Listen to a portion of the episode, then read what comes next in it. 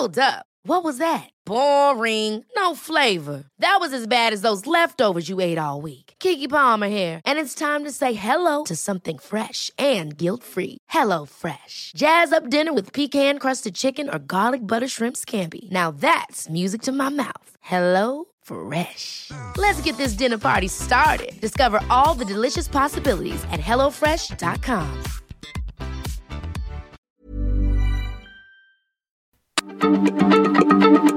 Heraldo Radio, la H se lee, se comparte, se ve y ahora también se escucha.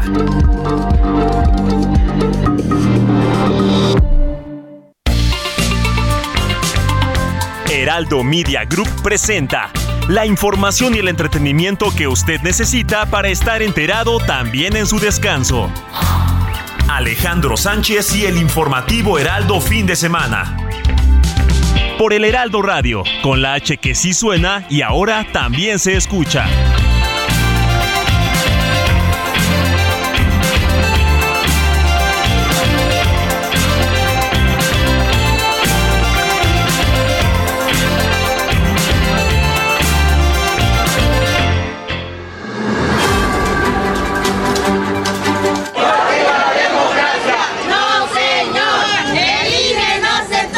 La marcha esta es para la defensa de privilegios. La del día 26. Vienen a protestar porque no quieren que se apoye a los pobres.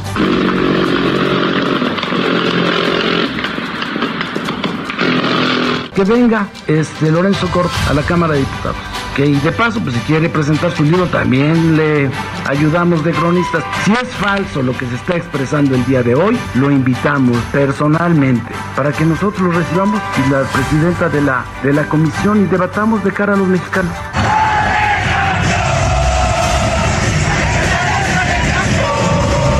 Estamos muy conscientes de que ya resolvió una corte. Nos apena mucho que tenga que ser una corte de otro país, pero nosotros lo decimos con mucha claridad. Quien acaba de ser sentenciado no es, no fue, nunca fue miembro del Partido Acción Nacional. Y no se puede juzgar a una institución por completo por la conducta de un individuo, y menos si no estuvo afiliado al Partido Acción Nacional o al partido que fuera.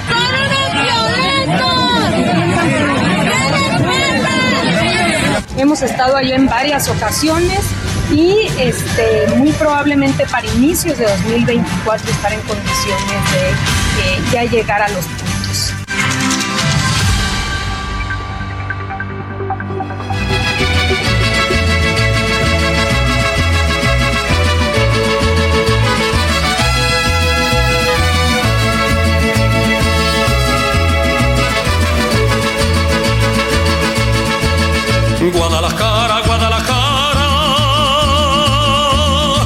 Estamos transmitiendo en vivo desde Guadalajara, Jalisco, bella ciudad de México, donde desafortunadamente amanecemos con un poco de contaminación. Escuchaba un reporte del el índice metropolitano de la calidad del aire que dice que entre el 1 de enero y el 23 de febrero pasado, solamente en un día hubo buenas condiciones de eh, ambiente. Desafortunadamente ha estado muy contaminado y a partir de el miércoles pasado con un incendio en uno de los pulmones más importantes de la zona metropolitana de Jalisco, donde 200 brigadistas lucharon contra las llamas de este gran pulmón, pues eso todavía complicó las cosas de sobremanera. Pero aquí también como en la Ciudad de México y en el resto del país. Ya todo listo para la marcha más adelante en defensa del INE, aunque escuchábamos por allí al arranque del informativo un inserto del el presidente de la República diciendo que quien se manifieste está a favor de los privilegios de Lorenzo Córdoba y compañía. Bueno, esa es una opinión. Yo no sé si usted que está preparándose para ir a la marcha, realmente vaya para defender lo que dice el presidente, a el salario de Lorenzo Córdoba y compañía. Yo creo que la discusión y el tema es más de fondo que reducirlo a esa, a esa temática. Pero bueno, aquí en Guadalajara todo listo ya entonces para una de las manifestaciones que pretende conjuntar a unas 18 mil personas, lo que sería una de las movilizaciones más, más nutridas de los últimos tiempos. Pero eso está por verse. ¿Qué va a ocurrir más adelante? Mientras tanto, yo desde aquí, desde la bella ciudad de Guadalajara, saludo con mucho gusto allá en el estudio de la Ciudad de México a mi querida Moni Reyes, como todos los fines de semana. Querida Moni, muy buenos días, ¿cómo estás? Muy buenos días, Alex, amigos. Qué gusto, qué placer que nos acompañen esta mañana de domingo, ya el último del mes de febrero. Y además, qué alegría que estés por allá en la Perla del Occidente, Alex. Muy felices aquí con Robert Martínez y con todo el gran equipo de trabajo que tienes cada fin de semana. Sí, es un gusto poder venir a la cabina del Heraldo Radio acá en Guadalajara y para todo el valle de esta bonita ciudad, transmitiendo por el 100.3 de FM aquí, allá en la Ciudad de México por el 98.5 de FM y en el resto del país por nuestras distintas frecuencias hermanas. Mi querido Roberto Martínez, muy buenos días, ¿cómo estás? Muy buenos días Alex, Moni y a todo nuestro auditorio. Ya estamos arrancando con el informativo fin de semana. Y ahora esperamos que se pongan en contacto con nosotros a través de nuestro número de WhatsApp, que es el 55 91 63 51 19, para recibir todas preguntas, saludos, felicitaciones y denuncias ciudadanas y que nos comenten si van a ir a la marcha, qué, qué van a ir a hacer, de dónde, de qué estado van, porque también somos aquí el enlace para andar comunicando esa información.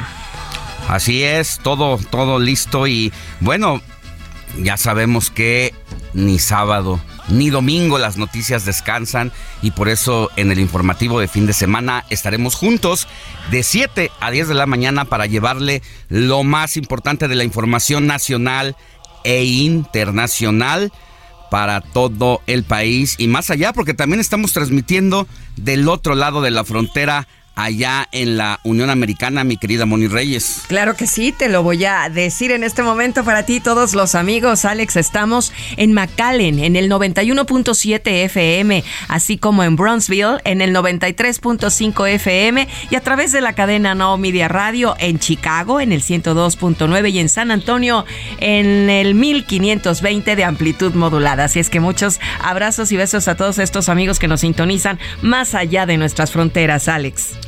Así es, y hoy es Día Mundial del Pistacho, 26 de febrero se celebra este día. Es un alimento con muchas buenas propiedades para nuestra salud. Se trata de uno de los frutos secos más valorados de nuestra gastronomía que nos ayuda a regular el nivel de colesterol, mantener una buena presión arterial, controlar el peso y llevar una dieta sana y equilibrada. Contiene vegetales, fósforo, magnesio y potasio y por ello contribuye a reducir la presión arterial y la frecuencia cardíaca en, en situaciones de estrés.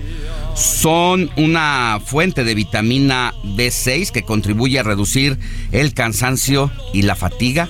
También contiene vitaminas K, E y B1. Es bajo en grasas. Es un fruto seco que tiene pues pocas calorías y además tiene efectos eh, pues saciantes. Esto indicado en dietas para bajar de peso, por eso esa importancia. Mejora y regula el tránsito intestinal y está considerado como uno de los alimentos más antioxidantes que existe. Es el mejor fruto seco, pues también para la diabetes, ya que regula los niveles de glucosa en sangre y mejora la resistencia a la insulina. Así que a comer pistaches, mi querida Moni Reyes, ¿te gustan los pistaches? Me encantan, me encantan. Ahorita que estás pues platicándonos de todas las bondades que tiene el pistache, fíjate que está un poco caro, pero vale la pena. Sí, el kilo es carito. ¿En cuánto andará? Más de 100 pues pesos, obviamente. 100, porque fíjate que un puñito que compres te cuesta 10 pesos, un puñito, así como 5 pistaches más o menos. Vas al súper eh, y encuentras así paquetitos que están en treinta y tantos y trae 15 pistaches. En fin, es un fruto caro, un fruto seco caro, pero sin duda alguna vale la pena invertirle de vez en cuando, mi querido Alex. Bueno, y hoy ya sabemos las propiedades y para qué sirve. En un país como México, donde tenemos altos niveles de personas que desafortunadamente padecen hipertensión, que batallan con la presión arterial, que batallan con la diabetes, pues ahí está una recomendación de los expertos que no está de más. Además de que incluso para mantener la dieta, fíjate, te ayuda a mantener la saciedad del hambre entre comidas, pues es una buena opción. Te echas unos pistaches, además del sabor rico, bueno, pues tiene todos estos beneficios. Mira, Alex, en redes, bueno, ahorita investigando un poco, el kilo está entre los 280 a los 400 pesos, pues dependiendo la, la marca pues el precio en el que está. Y como es, es una buena opción para calmar la ansiedad. Una buena botante en lugar de ir por unas papitas o ir por, por la chatarra. Dicen que de repente agarrar unos 10, unos 15 pistachitos al día. Ya te, ya te aliviana la ansiedad y el hambre. No, y además hacemos la cooperacha mejor para el pistache. Sí, mejor. Sí, mejor, mejor. Eso está muy bien. O los helados de pistache, las ah, paleterías venden estas delicias, pero un poquito caros para lo que es el tamaño del, barquillo. Pero bueno, vale la pena, te digo, si se tiene dinero hay que hacer. Bueno, chicos, pues así, así arrancamos con la información y vámonos a un resumen con lo más importante de las noticias. Mire, le cuento que el presidente Andrés Manuel López Obrador realizó este sábado una gira de supervisión de la construcción del tren Maya y distintas obras de infraestructura en el sureste del país. Mientras tanto, Palacio Nacional es amurallado a unas horas de la marcha que se ha llamado por la defensa del Instituto Nacional Electoral.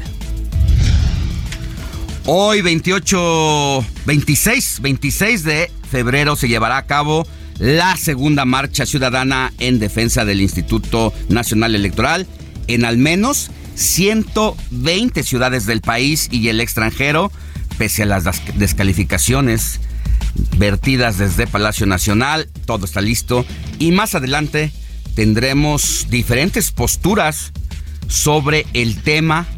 Hablaremos con el presidente nacional del PRD, Jesús Zambrano, y el senador de Morena, César Cabrioto, para que nos den su visión y usted que nos escucha en casita o va en el automóvil tenga el mejor criterio a partir de los argumentos que cada una de las partes nos presente. Por su parte, el secretario de Gobernación, Adán Augusto López, afirmó que el consejero presidente del INE, Lorenzo Córdoba, afortunadamente dejará de hacerle daño a las instituciones democráticas y calificó de trasnochados a quienes marcharán este domingo. Es la voz de Adán Augusto López. Estos trasnochados, como no quieren que se hable de la culpabilidad de Genaro García Luna y de la responsabilidad de Felipe Calderón y sus ligas con el crimen organizado, pues ya se inventaron una marcha, creo que es mañana, que dice que para defender al INE, pues si el, INE ahí está, mejor que vayan a marchar y que digan que van a defender a García Luna y que lo hagan así, abiertamente como nosotros hablamos con ustedes. Bueno, una, una visión desde el poder en torno a la manifestación de este domingo. Mire, este fin de semana las corcholatas presidenciales de Morena como el propio Adán Augusto López, Marcelo Ebrard y Claudia Sheinbaum, pues no descansaron y siguieron con sus actos con tal de ganarse el al electoralo, desde gritos de presidente, un rap, un corrido y hasta una petición a Dios. Esas fueron sus actividades y más adelante le vamos a tener todos los detalles al respecto. Lo que hay que hacer con tal de llamar la atención para estar en el gusto de la opinión pública. Y lo que se veía venir se cumplió este fin de semana. Mire, las relaciones entre el gobierno mexicano y el de Perú vive uno de los peores momentos de toda su historia. Para entender más sobre el tema, vamos a platicar con la internacionalista Aribel Contreras, quien nos va a explicar todos los detalles de, le iba a decir diferendo, pero no, de este conflicto diplomático que ya entró a la ruptura y cuyas relaciones amistosas se bajaron al nivel de negocios. Son como los matrimonios, cuando ya no quieren saber nada uno del otro, que empiezan a dormir separados en una habitación y poco a poco, pues una de las dos partes tiene que irse de la casa y luego ya después de que se sale de la casa, pues se tiene que quedar a mantener la relación. ¿Sabe por qué? Por los hijos. Porque pues hay que pagarles la escuela, hay que pagarles la alimentación y las relaciones se bajan así. Algo así está pasando con México-Perú, porque el presidente de la República, López Obrador, no le gusta la presidenta que ha asumido el poder y quiere que Pedro Castillo, quien fue depuesto por el Congreso de aquel país, regrese al cargo. Pero pues eso, eso lo querrá el presidente de la República, pero el Congreso, que es el que mandata y el que hace que se cumpla la constitución en aquel país, tiene otra palabra. La Fiscalía General de la República ratificó este sábado la prisión preventiva en contra del exgobernador de Puebla, Mario Marín, acusado por tortura en contra de la periodista mexicana Lidia Cacho en el año 2006. ¿Se acuerda de este caso? De este gobernador que le hablaba un poderoso empresario, Kamel Nasib, apodado el rey de la mezclilla, y que le decía, te tengo dos bellas botellitas por ahí que te van a llegar a casa de gobierno. Bueno, pues todavía, todavía tiene deudas con la justicia este expresidente del Partido Revolucionario, del exgobernador del Partido Revolucionario Institucional. En más información, le cuento que la diputada federal por el PAN, Ana Gómez, mandó un mensaje al presidente López Obrador, quien amenazó a la empresa Tesla de no autorizar la instalación de su planta en aquella entidad con la que le pidió no se meta ciudadano presidente, es la diputada Ania Gómez. Señor presidente, si el gobernador no se atreve, se lo digo yo, ya deje de meterse en los asuntos de Nuevo León. La planta Tesla que se pretende instalar en este estado no es una ocurrencia como las que usted está acostumbrado a hacer. Nuevo León es una región privilegiada para el comercio internacional y con mano de obra de calidad, porque así somos los regios. Sus excusas son para tratar de hacer funcionar su fallido aeropuerto. Nuevo León sí tiene quien lo defienda. Si no ayuda, no estorbe. Bueno, fuertes las declaraciones de la diputada Ania Gómez, luego de que 15 entidades del país levantaron la mano porque quieren que la empresa de el hombre más rico del momento llamado Elon Musk instale su planta en una u otra entidad porque pues eso generará una buena fuente de desarrollo de inversiones pero sobre todo de mano de obra y tras el hallazgo ya de más de 235 mil hectáreas de litio, que es considerado el mineral más preciado de este momento, porque a, partir de ese mineral se hacen las baterías tanto para los gadgets, su teléfono celular, su computadora y no se diga los autos eléctricos y de cara al 2030 que es el reto de naciones muy poderosas como Estados Unidos, China, Inglaterra y todos los que conforman la Unión Europea, que son más de 20 países, todos se han fijado el reto que en el 2030 sustituyan todos los automóviles movidos por combustión, por gasolina o diésel, pues ahora sean movidos por energía eléctrica y cuyo almacenamiento de la misma se logra gracias al litio. El 60% de este material que hay en el mundo va precisamente hacia esa industria. Y el hombre más rico del mundo, Elon Musk, dice, pues yo de aquí soy, vamos con esos eh, retos que se tiene para el 2030, pues me voy a convertir en el principal proveedor de autos eléctricos en el mundo. yo tengo el recurso, tengo a los ingenieros, tengo todo lo que se necesita y México tiene el litio. Así que por eso se vuelve rico el interés de este empresario por instalar plantas. Y Nuevo León dice, a ver, yo ya llevaba desde hace un rato Samuel García viendo lo que iba a ocurrir y fue de los primeros que levantó la mano y que estableció una comunicación con Elon Musk. El presidente de la República dice, momento, porque la planta no va para Nuevo León porque tienen problemas de agua.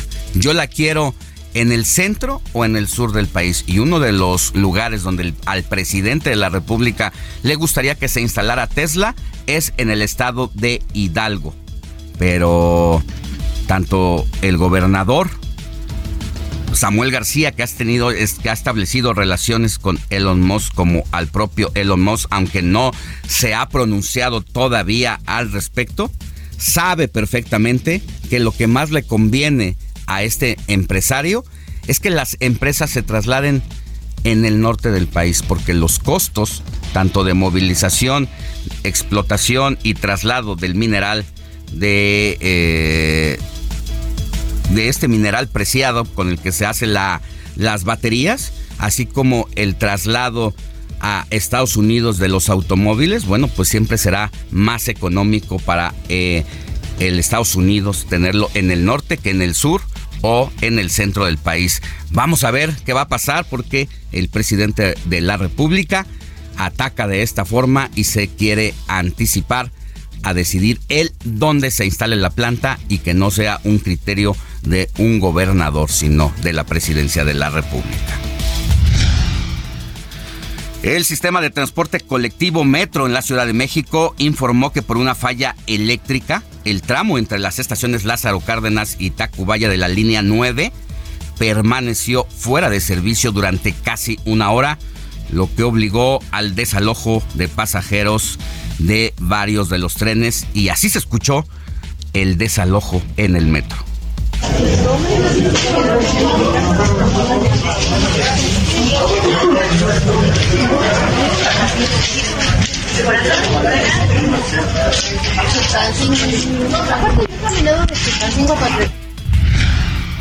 Bueno, pues siguen los problemas en el metro esas manos extrañas que había declarado la jefa de gobierno y las autoridades de este sistema de transporte, pues poco a poco se va demostrando que más allá de una malicia o de un acto deliberado, bueno, pues las estaciones se dejaron de dejaron de recibir una manita y hoy a 53 años de que se instalara la primera línea, la línea 1 del sistema de transporte, pues cobra la factura de que no ha habido inversión para ello.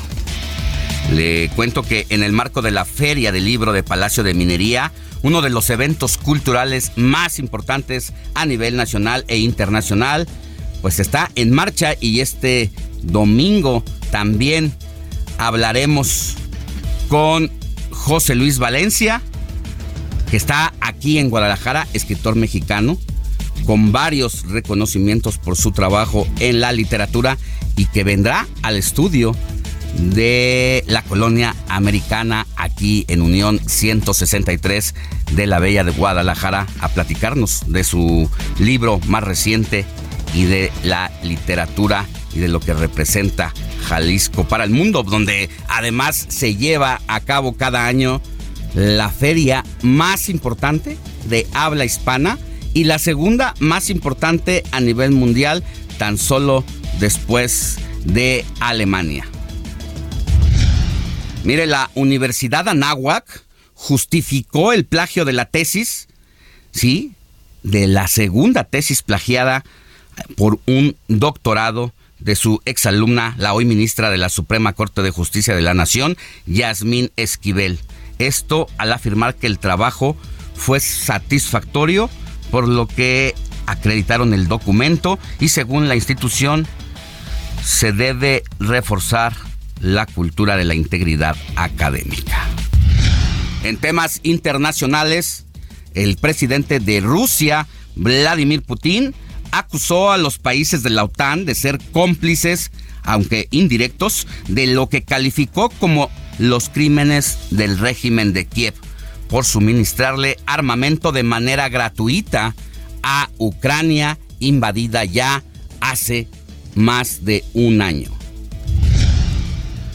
Los cadáveres de al menos 34 migrantes fueron localizados en la mañana de este domingo frente a la costa del sur de Italia, en la región de Calabria, después de naufragar la precaria embarcación en la que viajaban. Hasta aquí el resumen con lo más importante de las noticias. Vamos a una pausa y regresamos con Moni Reyes y sus onomásticos. La noticia no descansa. Usted necesita estar bien informado también el fin de semana. Esto es Informativo El Heraldo Fin de Semana. Regresamos.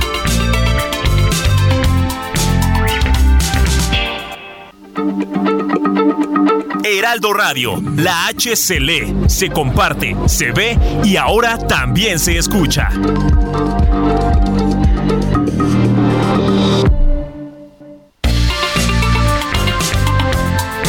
Siga en sintonía con la noticia.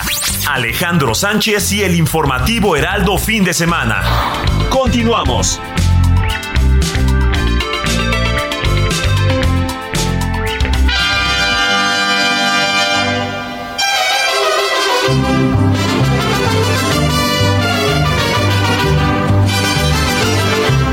Luego de tres intentos previos de fundación, la ciudad de Guadalajara nació oficialmente el 14 de febrero de 1542 y es junto con Monterrey y la Ciudad de México las tres urbes más importantes del país. Su nombre proviene del árabe Wad al-Hijara, que significa río que corre entre piedras o río pedregoso.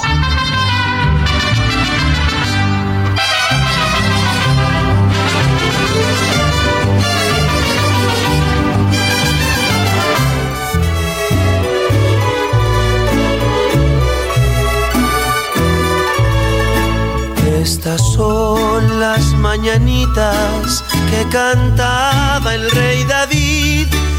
A las muchachas bonitas se las cantamos aquí. Despierta, mi bien, despierta. Mira que ya amaneció. Ya los pajarillos cantan, la luna ya se metió. Qué linda está Bueno, aquí con las mañanitas de fondo con Pedro Fernández, quien además es de acá, de esta zona del país, y que llevó el nombre de Pedro porque admiraba mucho a Pedro Infante y el Fernández se lo debe a su descubridor musical que fue don Vicente Fernández.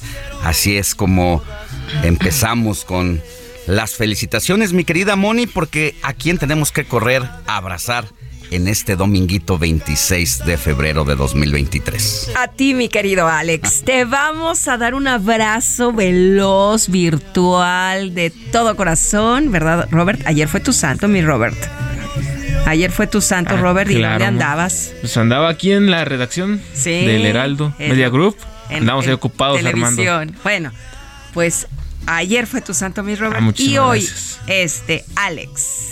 Ándale, es día de bueno, San pues, Alejandro. Alejandro, Alejandro. Recibido ese gran abrazo, mi querida Moni, gracias. No, pues ya sabes, todos tus seguidores y aquí todos nosotros, tus compañeros, Y también al productor que también se llama Alejandro, que ya nos está haciendo caras. también a todos los Alex, hoy es su santo y vamos a conocer la historia. Después eh, les platico de quién más es su santo.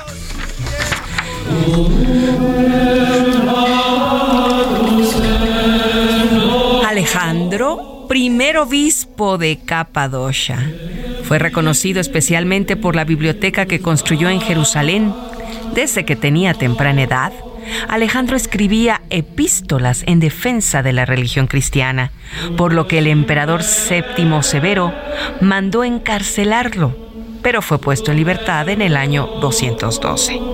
Ahí se dirigió a la ciudad santa, donde el obispo San Narciso lo nombró su ayudante, esto tras la muerte del obispo, y sería designado para sucederle en la sede episcopal.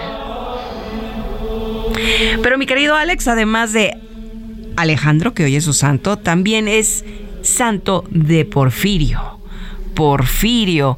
Nació en Tesalónica, Macedonia, y cuando corría el año 347 dejó muy joven su ciudad natal y se hizo monje en Egipto.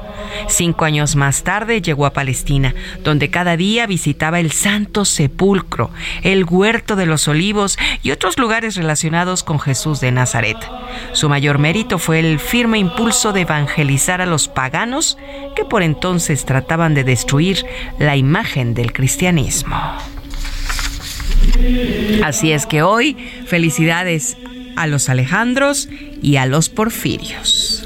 Bueno, pues un abrazo a todos mis tocayos, un abrazo al doctor Porfirio Castillo, que ayer estuvo con nosotros en el informativo fin de semana, reconocido médico cirujano y quien nos hablaba ayer de su nueva técnica, bueno, más que nueva, su consolidada técnica de extirpar o de aumentar eh, pues músculo, grasa de los senos sin abrirte apenas con un piquetito te hace toda esa operación. Un abrazo para Porfirio Castillo. ¿Conoces a otro Porfirio, mi querida Moni? Sí, conozco a un profesor de fotografía de la Carlos Septién, Porfirio. Y bueno, pues muchas felicidades al profesor y también a un futbolista por ahí, ¿no, Robert? Porfirio, Porfirio Jiménez. Jiménez. Este, Héctor Viera. y además de Porfirio y Alex, Andrés. A todos los Andrés, Mm. a todos los Faustiniano, a Víctor y a Paula. ¿Cómo ves, Alex? Pues un abrazo a Paulita García, hija de Sofi García, nuestra Así es. compañera de El Heraldo Televisión allá. Un abrazo a todos los que lleven y a todas las que lleven estos nombres. Claro que sí, un abrazo y a quienes estén festejando sus cumpleaños y cualquier acontecimiento importante en su vida, siempre hay que celebrarlo. Así es que a todos ellos estas mañanitas. Pues seguimos, seguimos con más. Héctor Alejandro Vieira, ¿andas por ahí? Aquí anda, aquí anda entrando, por supuesto, a la cabina porque pues vámonos con las efemérides musicales. Ya está aquí Héctor Alejandro. Venga pues. Tómate esta botella conmigo y en el último trago nos vamos. Quiero ver a qué sabe tu olvido sin poner en mis ojos tus manos. Esta noche no voy a rogarte. Esta noche te vas de de veras. Qué difícil tener que dejarte sin que sienta que ya no me quiere. ¿Qué tal, Alex Monde, amigos del auditorio? ¿Cómo están? Muy buenos días. Alex, un abrazo hasta allá, hasta la Perla Tapatía. ¿Cómo estás? Muy bien, aquí escuchando al gran Pedro Fernández. con Es El último trago. Así es, mi querido Alex Oriundo de Guadalajara, su verdadero nombre José Martín Cuevas Nieves, pero pues mejor conocido mundialmente como Pedro Fernández. Y qué mejor manera de empezar esta selección musical, Alex, con un clásico y por si fuera poco compuesto por otra leyenda de la música mexicana como lo es el inolvidable José Alfredo Jiménez. Muy bien, pues sí, pocos, pocas personas saben que él es precisamente de Guadalajara, eh, de una colonia que se llama Villa Corona. Aquí Así es. comenzó su interés por la música, mi querido Héctor. Así es, Alex, y pues empezó muy pequeñito, empezó de niño prácticamente, de hecho fue de las estrellas infantiles de inicios de la década de los ochentas, junto con otras figuras como Lucero, por supuesto, María Rebeca Lozano, con quien protagonizó incluso varias películas, aquellas de Ami, la niña de la mochila azul, la niña de los hoyitos, o sea, fue un clásico, y mira, ya más de 40 años de trayectoria musical de Pedro Fernández, y pues hoy qué mejor manera de empezar desde Guadalajara, Alex, donde te encuentras en este momento, pues con este tema que forma parte de su disco Tributo a José Alfredo Jiménez, lanzado en 1997. Pues una gran voz, la de Pedro Fernández, se disfruta todo su trabajo musical, incluso como niño, cómo olvidar bien, dices, esa esa película, pues a partir de una de sus canciones que lo catapultaron, la de la mochila azul, y que ahora lo, lo escuchamos en la madurez musical y de edad eh, bastante consolidado con el último trago. Así es, Alex, pues ya con 53 años de edad, además, bueno, una carrera actoral que también ha sido importante. Uno de los trabajos que quizá más recordamos mm, relativamente reciente fue su participación en la telenovela Hasta que el dinero nos separe, que protagonizó junto a Itatí Cantoral eh, su mítico y muy querido personaje de Rafael Medina Núñez, mejor conocido como Rafita Medina, un vendedor de automóviles de una agencia y que bueno, la historia típica, se enamora de la jefa. y la historia de amor tuvieron que sortear algunas pruebas, pero una telenovela muy exitosa y que pues le dio muy buenos dividendos a Pedro Fernández. Muy bien, mi querido Héctor Alejandro Vieira, pues más adelante regresamos contigo en esta selección musical que nos tienes con las efemérides. claro que, sí. Estaremos atentos. Así es, mi querido Alex, estamos pendientes y nos escuchamos en un ratito más. Buen día. Y a llorar por los mismos dolores, tómate esta botella conmigo y en el último trago nos vamos.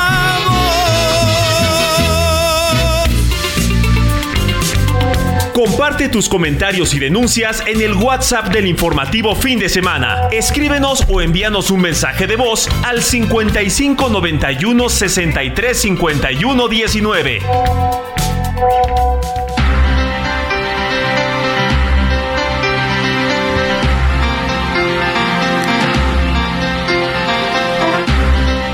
Ya son las 7 de la mañana con 40 minutos hora del centro del país. Vámonos a la información. Mire, apenas el pasado lunes el Consejo Ciudadano para la Seguridad Pública y la Justicia Penal daba a conocer un estudio que normalmente elabora año con año en el que revela que Colima, el estado de Colima en el occidente del país, pues está en el ranking de las 50 ciudades más violentas. Y por sexto año consecutivo, una ciudad mexicana es la más violenta del mundo. Y en esta ocasión, la más violenta del mundo es nada más y nada menos que deshonrosamente la entidad de Colima. Esto lo dio a conocer esta institución y el presidente del organismo, José Antonio Ortega, dijo que la tasa de homicidios es la tercera más alta desde que esta calificación se realiza a partir del año 2029. Y bueno, pues ayer, ayer, ante esta ola de violencia y ante las desapariciones que no se detienen en Colima, ciudadanos realizaron una marcha por la paz en la capital del estado. Marta de la Torre, corresponsal en Colima, tú nos tienes todos los detalles. Gracias, ¿qué tal? Buenos días. Pues ante las desapariciones y los hechos de violencia que no se detienen en Colima, ciudadanos realizaron este sábado una marcha por la paz en la capital del estado. Los manifestantes partieron de la Plaza de los Desaparecidos a un lado del Parque de la Piedra Lisa para caminar por la calzada Pedro Galván y la calle Madero hasta Palacio de Gobierno. Portaron pancartas en las que exigieron la presentación con vida del líder de la comunidad indígena de San Miguel Aquila, Antonio Díaz, y el abogado Ricardo Lagunes, desaparecidos en los límites de Colima y Michoacán el pasado 15 de enero. También exigieron justicia para los jóvenes deportistas Kevin y Jorge Alberto, quienes fueron asesinados en distintos hechos. Ellos eran integrantes del equipo de fútbol americano Jaguares, del cual algunos participantes en la marcha también portaron camisetas. Una vez afuera de la sede de gobierno del estado, los manifestantes exigieron justicia a la gobernadora Indiria Vizcaíno Silva, así como ser escuchados, y denunciaron que en al menos uno de los casos el de Jorge Alberto, ya pasaron dos años sin que la Fiscalía General del Estado haya tenido avances en la investigación. Hasta aquí la información desde Colima. Gracias, buenos días. Bueno, pues así Colima desafortunadamente se encuentra entre los lugares más violentos y además otro de los delitos que por si fuera poco, pues eh, encienden los focos rojos allá en la entidad, pues tiene que ver también con el tema de la violencia familiar y no se diga pues la violencia contra las mujeres. Así que se requiere que la coordinación entre el gobierno de la entidad y el gobierno del el presidente López Obrador atiendan esos focos allá en Colima. Pero vámonos con más información. Antes de seguir, si les parece, Moni, Robert, ¿tenemos mensajitos? Sí, sí tenemos varios mensajitos de, de, nuestro auditorio. Ahorita te los vamos a empezar a leer, Alex. Es el. ¿Comenzamos? buenos días, Alex. Excelente programa y un excelente equipo. Felicidades de parte de Gerardo. Moni, muchas gracias por leerme el sábado. Alex, qué tremendo eres. Soy de Guadalajara. Me antojaste las tortas ahogadas ayer que estabas precisamente, Alex, platicando que hoy domingo ibas a estar por la perla del occidente. Dice que también te falta ir a las tortas Amparito junto a la fuente de los niños que hacen pipí. Esto te lo dice Luis Veller. También, hola Alex, Moni, Robert y Héctor. Saludos. A todos a defender la democracia. Ana Rodarte.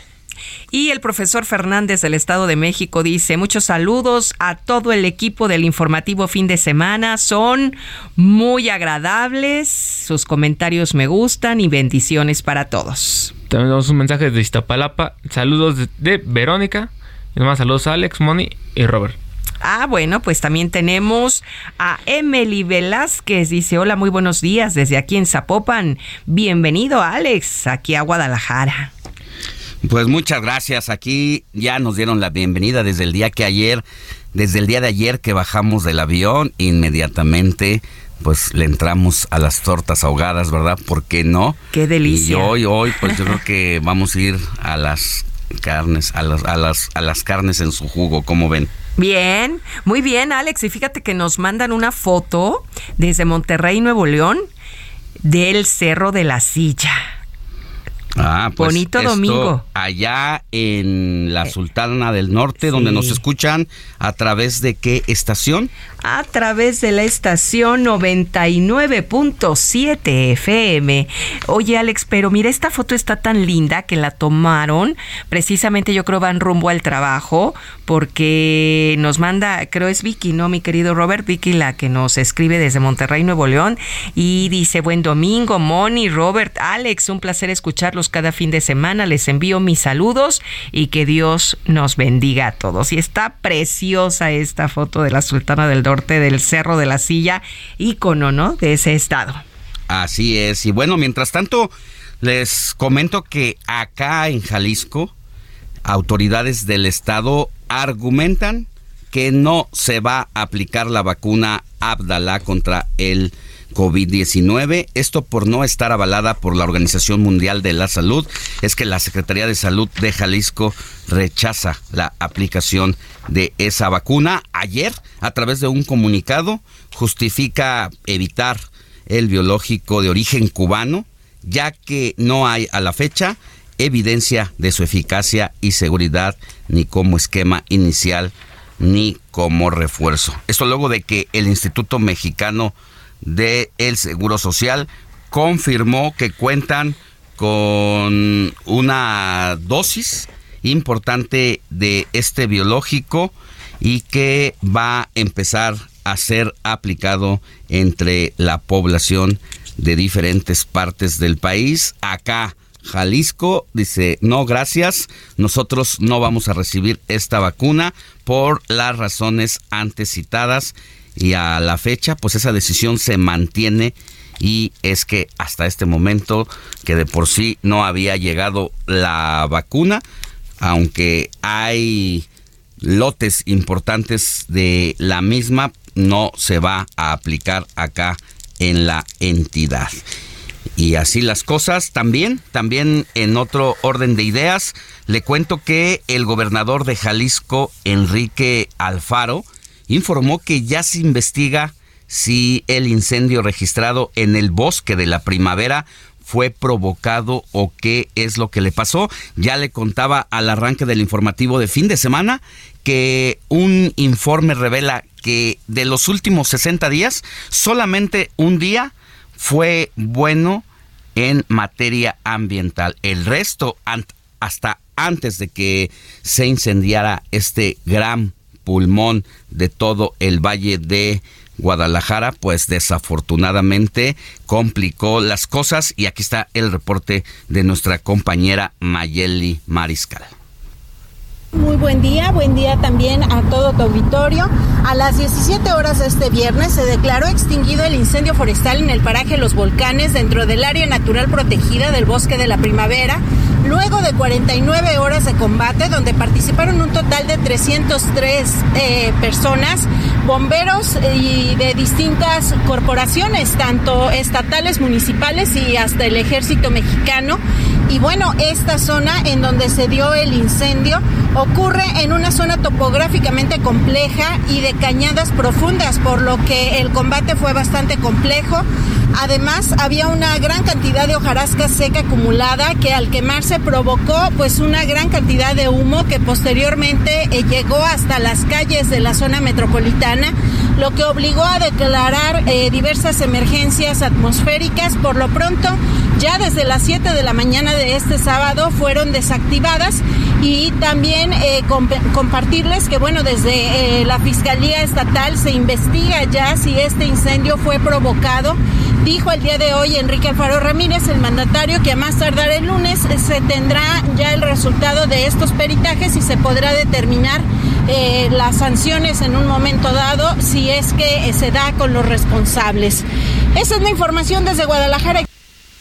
Bueno, pues ahí está. Vamos a ver qué pasa en relación a este incendio que incluso provocó que se suspendieran algunas actividades durante el viernes, como el caso de las clases en las distintas escuelas de la entidad, pues no, no se abrieron por el tema de la contaminación y de los daños que podría provocar a las vías respiratorias de toda, de todo el alumnado de gran parte de este estado. Y bueno, también le cuento que Enrique Alfaro, pues tuvo actividades este sábado.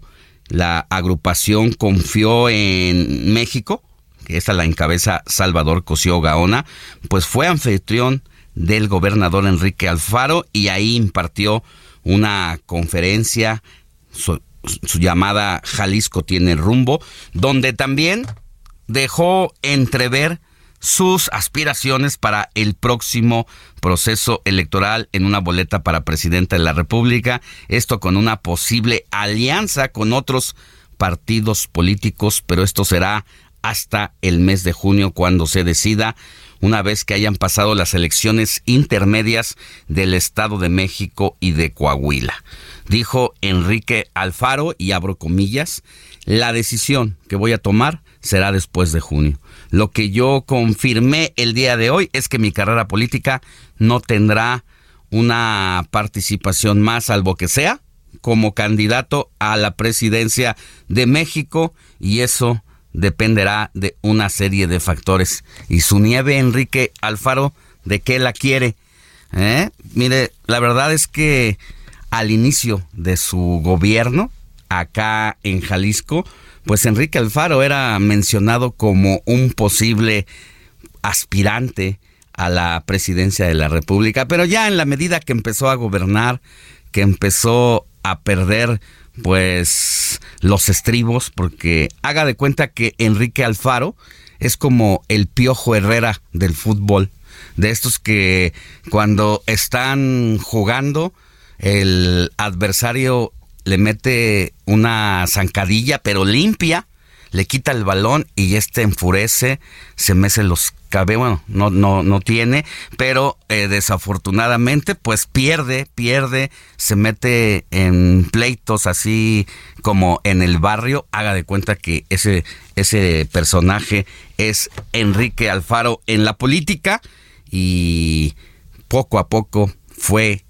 quedando relegado nunca ya se le empezó a ver como eh, este aspirante presidencial y ahora él solito levanta la mano para decir, bueno, pues solamente si es como candidato a la presidencia de la República, sí sigo, sí sigo en, en la política. Bueno, pues acá quienes lo conocen bien seguramente no lo quieren ver ahí disputando la presidencia de la República.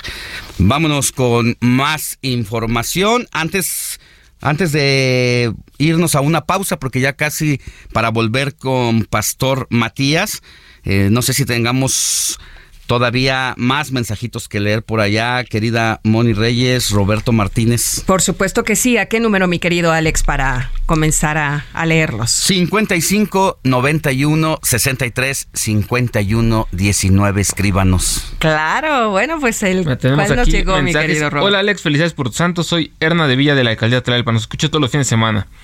Ayer escuché al doctor Porfirio Castillo. Quiero pedirle si puedes proporcionar otra vez sus teléfonos de contacto. Por favor, en un momento se los compartimos. Claro, ya nos vamos a un corte, pero nos escriben de Nuevo León. Dicen que ah, el presidente de la República está mal en negar el permiso a Nuevo León, porque en Nuevo León hay muy buena mano de obra calificada. Bueno, pues sí, sí hay muy buena mano de obra calificada. Vamos a ver en qué acaba esta historia. Mientras tanto, pausa y volvemos con más. La noticia no descansa. Usted necesita estar bien informado también el fin de semana. Esto es Informativo El Heraldo Fin de Semana. Regresamos.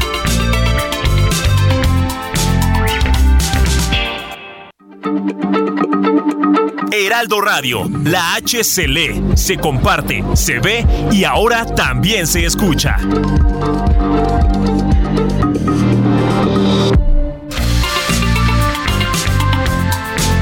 Siga en sintonía con la noticia.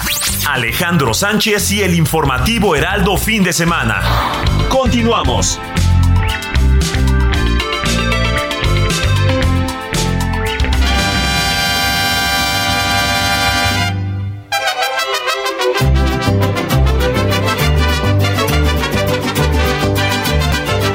De acuerdo con el Instituto Nacional de Estadística y Geografía, en 2020 la zona metropolitana de Guadalajara, conformada por 10 municipios, tenía una población de 5.268.364 habitantes, que la colocan como la segunda zona conurbada más poblada de México, y después de la zona metropolitana del Valle de México y por encima de la zona metropolitana de Monterrey.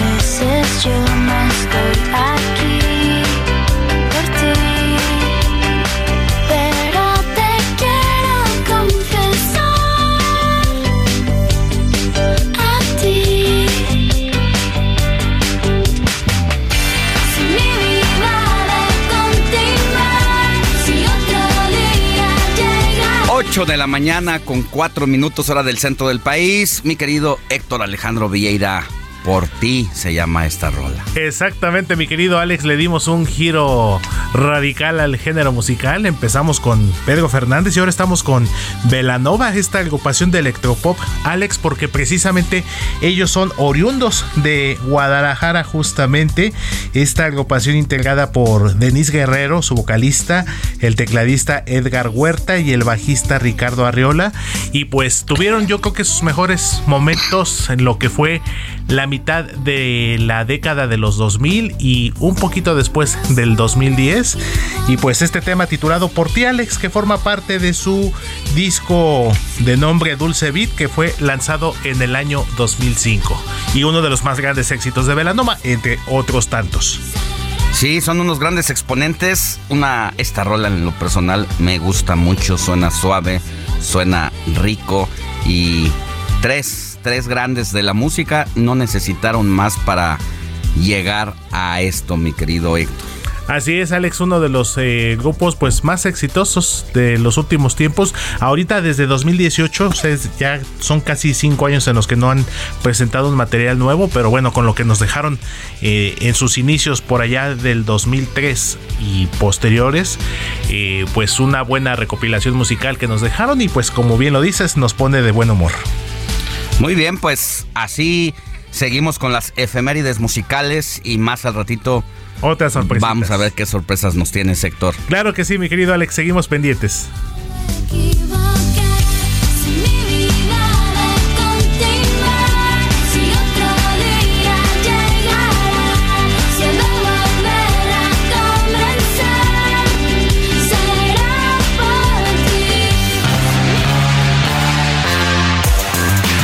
Sigue Alejandro Sánchez en Twitter, arroba Alex Sánchez.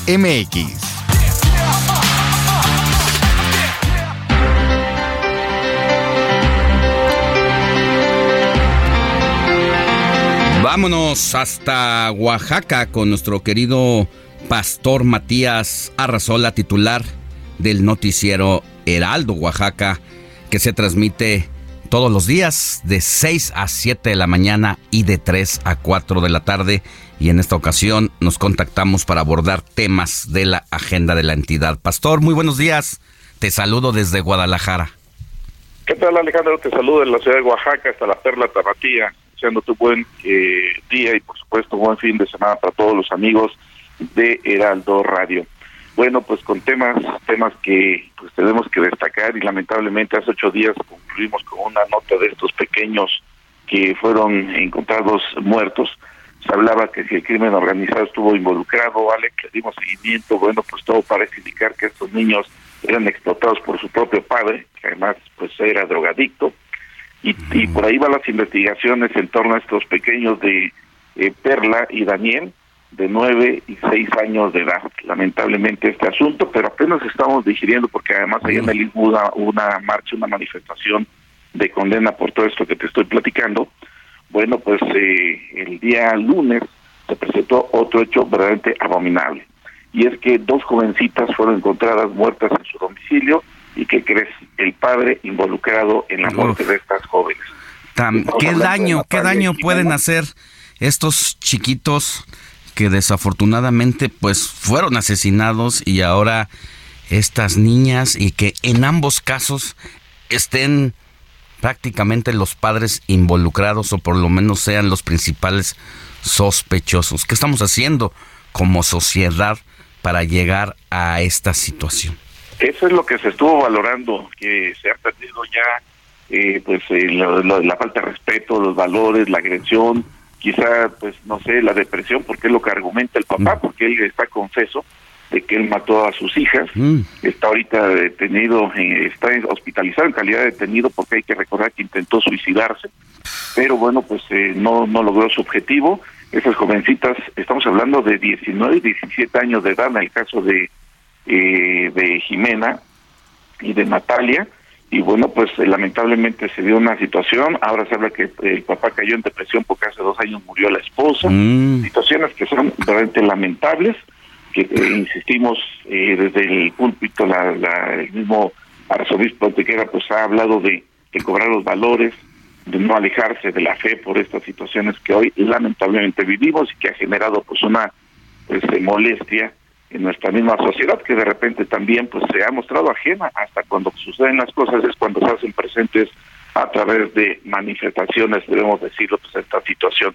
Insisto el papá ya está ya tiene orden de aprehensión está hospitalizado en calidad en calidad de detenido y se habla que había caído en cuadros depresivos debido a la muerte de su esposa. Así es que dos asuntos que realmente le presentó. Pero fue una semana también muy convulsionada porque tuvimos movilización del magisterio, tuvimos movilización de los normalistas, los triquis nuevamente que se presentaron, todos ellos haciendo presentes, bloqueando, tomando camiones, generando toda una serie de problemas.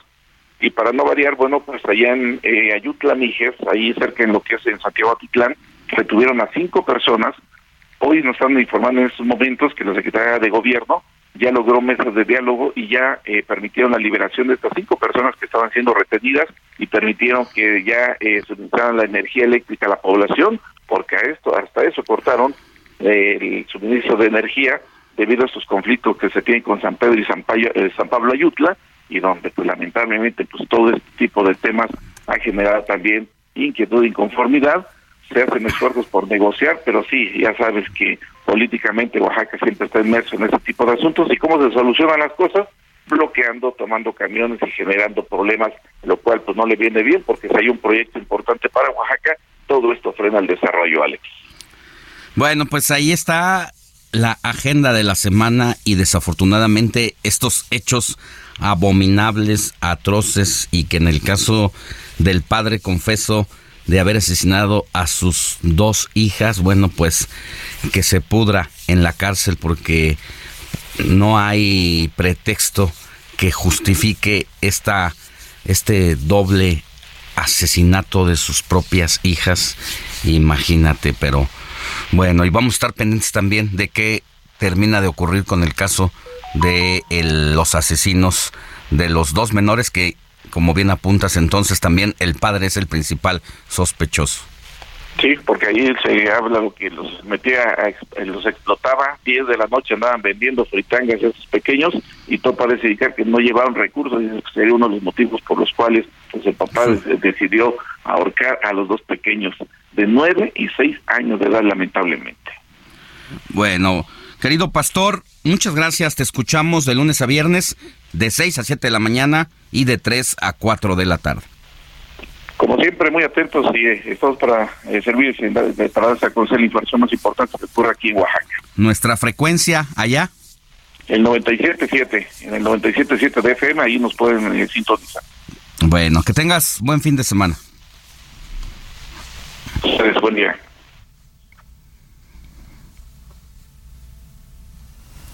Seguimos con más. Y querido Héctor Vieira, productor, vámonos con más. Cine con Eduardo Marín. Si están hoy aquí, ya sabrán quién es nuestra invitada. Lidia Tar es muchas cosas. Su estreno como directora de orquesta fue al frente de la de Cleveland la Sinfónica de Chicago, la Sinfónica de Boston, hasta llegar por fin a esta casa, la Filarmónica de Nueva York. En 2013, Berlín nombró a Tar directora titular, cargo que ocupa desde entonces. Lidia Tar también ha compuesto música para teatro y para la pantalla y es una de las 15 personas denominadas EGOT, es decir, aquellas que han ganado los cuatro premios más importantes de la industria del espectáculo. Bienvenida, maestro. Gracias, Gracias.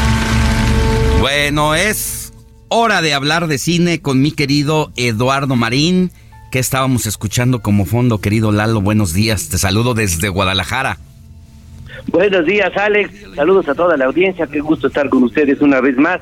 Pues mira, estamos escuchando la versión doblada de, por cierto, de España, esta película de Tar, de la que vamos a hablar ahora. Vamos a Tar, de, de, esta historia directora de orquesta de música clásica, Lidia Tar, de ahí nombre de la película. Mm. Y, es una historia eh, sobre esta eh, renombrada directora, una historia de, ficción, eh, un personaje que tras alcanzar la cima del éxito, pues de repente inesperados sucesos le van a cambiar radicalmente su vida. Y la película en verdad es brillante, es un testimonio psicológico profundo, un relato sobre el poder, sobre el abuso individual del poder, que es agudo, es filoso, es eficaz. Es una película larga, sí, de dos horas y media, pero siempre es absorbente, nunca decae de interés y nos incita pues a una reflexión que aborda aspectos fundamentales de las relaciones humanas. En verdad constituye una experiencia de vida por su propuesta eh, eh, sagaz, por su tema anticonvencional, que nos dejan, ¿verdad?, una honda huella. Y lo que debemos resaltar, Alex, de manera particular y por mucho, es la actuación de la australiana Kate Blanchett, que en su papel eh, de esta directora de orquesta, que en verdad está sorprendente. Ella ha ganado dos Oscars como mejor actriz de reparto por El Aviador, como mejor actriz estelar por Jasmine Azul de Woody Allen y ahora debe ganar, no hay de otra, en 15 días, su tercera estatuilla, el Oscar a mejor actriz estelar, por mucho es la mejor actuación del año, una de las mejores actuaciones, yo diría, de siempre, es una de las grandes actrices de la historia y pues ella le da vida, alma, vitalidad a esta película de Tar. Y, y fíjate, eh, Alex, que, que la película en general tiene seis nominaciones al Oscar, incluyendo mejor película, y mejor dirección. Y este año, pues, eh, la lista de las nominadas al Oscar a mejor película no es particularmente destacado. Sí, la mayor parte de las películas son valiosas, son buenas producciones de calidad, pero no son sobresalientes. Ha sido un año mediano en unos premios pues que van perdiendo cada vez más credibilidad, más seriedad, porque han tratado de ser muy incluyentes y han eh, incorporado miembros de otros países que simplemente no están viendo las películas por las que van a votar. Eso es un hecho. Y creo que solo dos de esas películas nominadas a mejor película sobresalen. La alemana, Sin Novedad en el Frente, que por cierto está en Netflix, aquí ya hemos comentado, y esta película de Tar, que se estrenó este fin de semana en salas de cine en México y que en verdad es imperdible, una película brillante, aguda, memorable.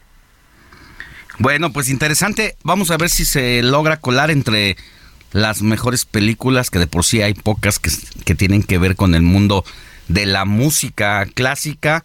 Y entiendo que em, esta directora de la que estamos hablando y que se centra la historia es, es viva, está viva, ¿verdad? Es una directora, y es, es, primer directora musical. Es una, el personaje de Lidia Tar es de ficción, no existe el personaje, pero sí está inspirada en, en, en, historias reales, vamos, está inspirada en unas este, directoras de orquesta que han tenido pues las mismas eh, similitudes en los hechos que narra la película, pero el personaje en concreto de la película sí es de ficción, eh, eh, es la historia de una directora de orquesta que alcanza la cima y que de repente entra en profunda decadencia por una serie de sucesos inesperados y que eso sí no coincide con los personajes reales en los que está inspirado.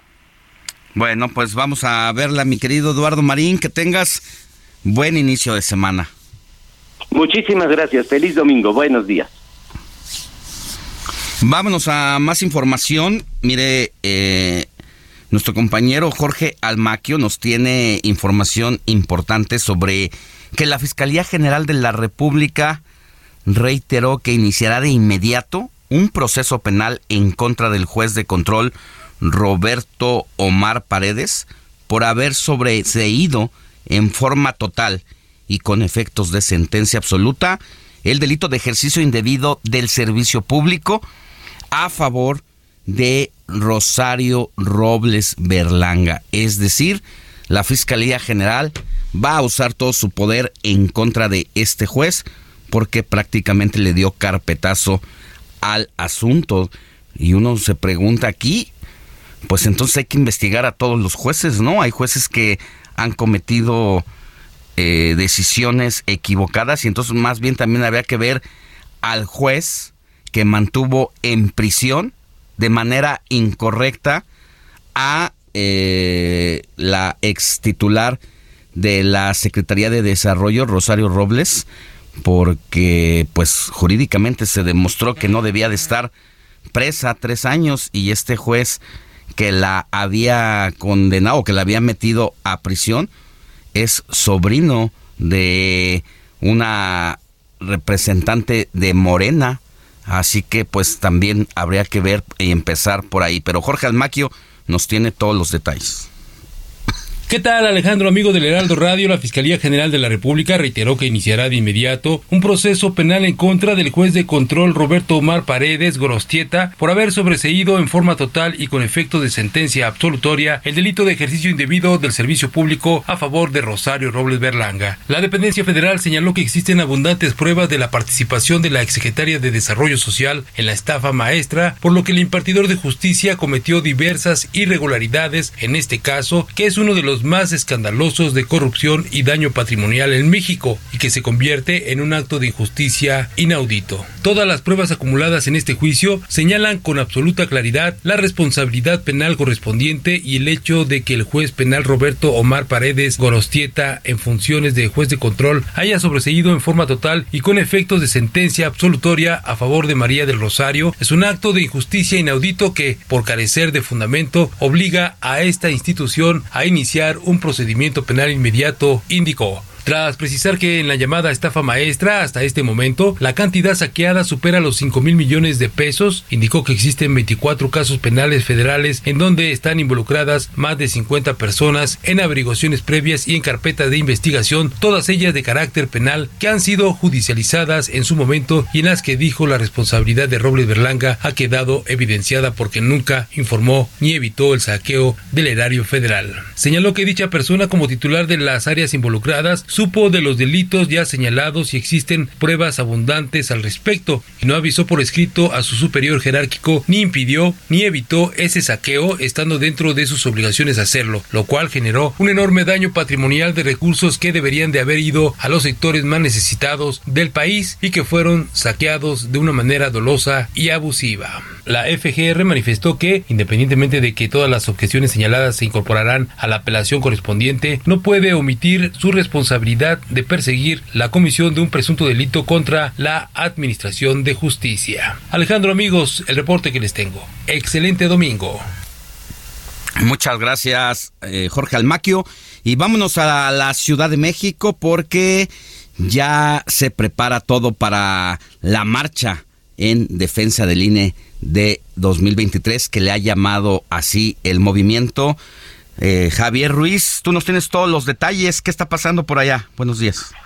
Hola Alex, ¿qué tal? Excelente mañana. Pues efectivamente con este tema del piloto no se toca, pues, eh, pues comienzan los preparativos justamente para esta marcha, Ale.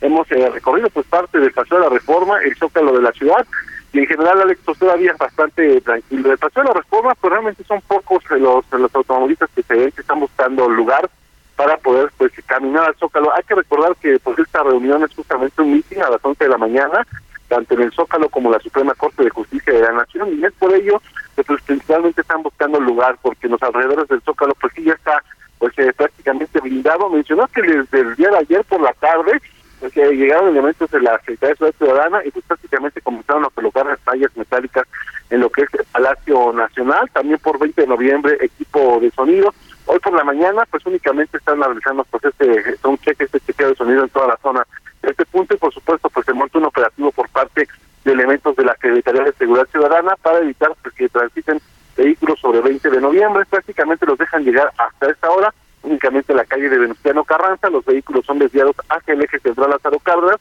otros más hacia la avenida José Manuel, José María Suárez, sin embargo, pues mientras vayan pasando los minutos, pues se van ir estas calles, espera un gran aforo de, personas en este mitin y pues en general todavía bastante tranquilo a arterias como eje central, la avenida Juárez, Reforma, todavía presentan buen avance vehicular, sin embargo al rato van a ser las alternativas, por lo que pues hay que evitar al menos estos puntos, al menos de las 10 de la mañana y se espera que estos mítines concluyan cerca de las 2 de la tarde. De momento, Alex, es el panorama que les tengo. Muchas gracias, Javier Ruiz. Más adelante volvemos contigo. Claro que sí, estamos atentos. Buenos días. buenos días. Y mire, sí, precisamente pues, ¿cuál es el motivo de esta manifestación más que marcha que va a ocurrir frente a la Suprema Corte de Justicia de la Nación también? Pues busca que el Poder Judicial invalide el plan B de la reforma electoral impulsado, impulsado por el presidente Andrés Manuel López Obrador y todos los legisladores de Morena y sus aliados. Eso es lo que sacará buscará sacar a miles de personas que se manifiesten a partir de las 11 de la mañana en la Plaza del Zócalo. Vamos a una pausa y volvemos con más información. La noticia no descansa. Usted necesita estar bien informado también el fin de semana. Esto es Informativo El Heraldo Fin de Semana. Regresamos.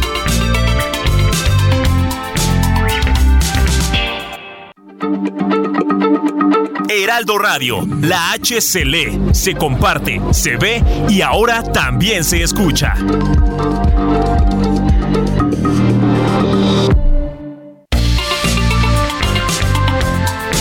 Siga en sintonía con la noticia. Alejandro Sánchez y el informativo. Hey, it's Ryan Reynolds, and I'm here with Keith, co star of my upcoming film, If, only in theaters, May 17th. Do you want to tell people the big news? All right, I'll do it. Sign up now and you'll get unlimited for $15 a month in six months of Paramount Plus Essential Plan on us. Mintmobile.com slash switch. Upfront payment of $45 equivalent to $15 per month. Unlimited over 40 gigabytes per month. Face lower speeds. Videos at 480p. Active Mint customers by 531.24 get six months of Paramount Plus Essential Plan. Auto renews after six months. Offer ends May 31st, 2024. Separate Paramount Plus registration required. Terms and conditions apply if rated PG. Heraldo fin de semana. Continuamos.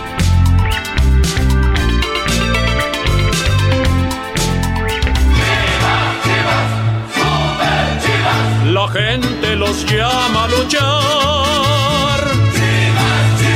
Guadalajara ha sido cuna de grandes deportistas mexicanos, como el piloto de Fórmula 1 Sergio Pérez, la golfista Lorena Ochoa, el futbolista Javier Chicharito Hernández, la clavadista Alejandra Orozco, entre otros. Mientras que en el fútbol ha sido la ciudad con más equipos en México, como el Oro, Chivas, Atlas, Leones Negros de la Universidad de Guadalajara, Tecos de la Autónoma, Bachilleres y Tapatío. La casta los hace ganar.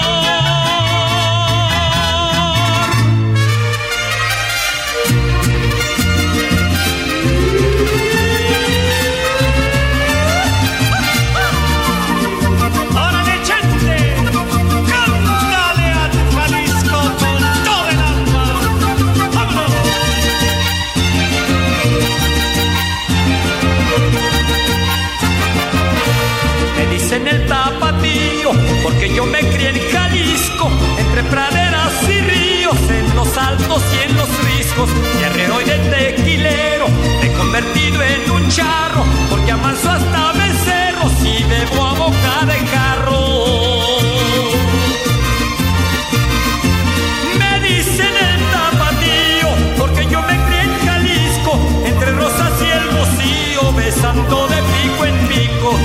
Sí, señor, sí, señor. Se siente la fuerza tapatía en el informativo de fin de semana que estamos transmitiendo en esta ocasión desde la bella Guadalajara de la colonia americana para todo el país, mi querido Héctor Alejandro Vieira.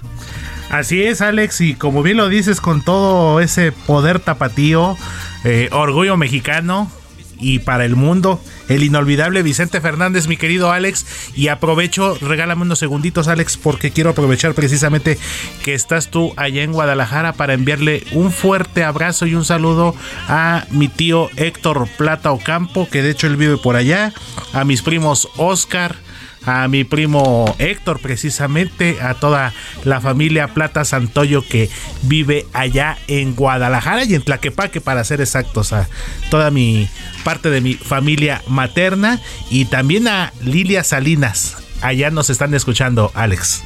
Bueno, pues un abrazo aprovechando, mi querido Héctor, que estamos acá para toda tu familia y para todos nuestros radioescuchas que están aquí sintonizándonos por el 100.3 de FM y así con el tapatío de Vicente Fernández es que estamos en las efemérides musicales. Así es, mi querido Alex, este tema que forma parte del disco. Nada más te voy a decir el nombre del disco y pues con eso te decimos todo. ¿De qué manera te olvido? No, este disco lanzado en 1980, he de confesar, tiene mi edad este disco, qué rápido. qué rápido pasa el tiempo, pero sin lugar a dudas, Alex, hablar de Vicente Fernández es imaginarte Guadalajara, imaginarte México y pues creo que todos en algún momento de nuestra vida hay una canción de Vicente Fernández por lo menos que nos puede, que nos gusta y la cantamos con todo el gusto. Ay, dolor, ya me volviste a dar, dices mi querida Moni Reyes. Ay, sí, hay dolor, esa sí me llega al corazón, mi querido Alex. Sí, Alex, Héctor. Héctor, Alex y Alex. A los dos les sí, digo. Sí, sí, sí, no, la verdad. Pero estamos felices de escucharte hasta Guadalajara, Jalisco, mi Y querido. nosotros Alex. estamos felices de transmitir desde esta bella ciudad que ya esta mañanita templadita, poco a poco comienza a estorbarnos ya la sudadera que traemos puesta, porque acá el calorcito ayer que llegamos como onda dos y media de la tarde ya estaba estaba pegando rico pero nada que un buen tejuino no nos quite ese calorcito. Así es, mi querido Alex, y como lo platicamos todavía ayer aquí en el estudio, una estrella. Gol. Ya metí gol. Una estrella ya metiste gol, pero bueno, te voy a llevar tu estrella y no precisamente te la voy a poner en la frente. Exactamente, mi querido la voy a destapar la Exactamente, la esperaremos con mucho gusto entonces. Muy bien. Pues seguimos con más información. Gracias, Héctor. Claro que sí, mi Alex. Seguimos pendientes. No necesito ayuda porque siempre traigo ganas. Lo mismo le brinco un chivo que les jinete un toro. Y el que quiera hacerlo y verán que no les corro. El informativo fin de semana también está en Twitter. Síguenos en arroba fin de semana HMX.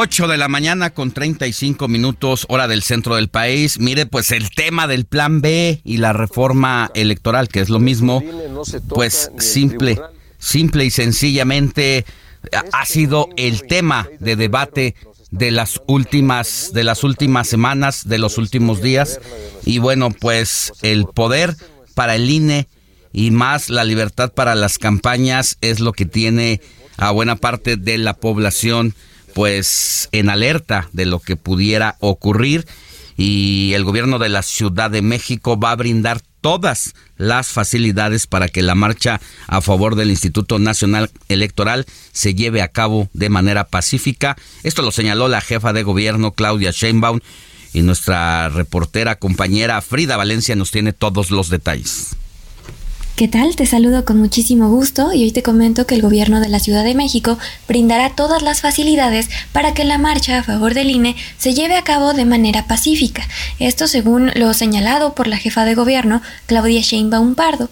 La mandataria capitalina informó que en semanas pasadas el equipo de trabajo de la Ciudad de México mantuvo reuniones con representantes del evento para acordar la logística del encuentro y con ello evitar incidentes. Entre las solicitudes de los organizadores destacan la instalación de un templete, nueve tarimas para audio que serán distribuidas en la explanada del Zócalo, cinco carpas de 5x5, tres camionetas con plantas de luz, baños portátiles y un camper con baños traseros. Además, se solicitó contemplar espacio para una cámara con camarógrafo de grúa, pipas de agua y cuatro pantallas, así como 20 vehículos que van a permanecer estacionados en Avenida Pino Suárez.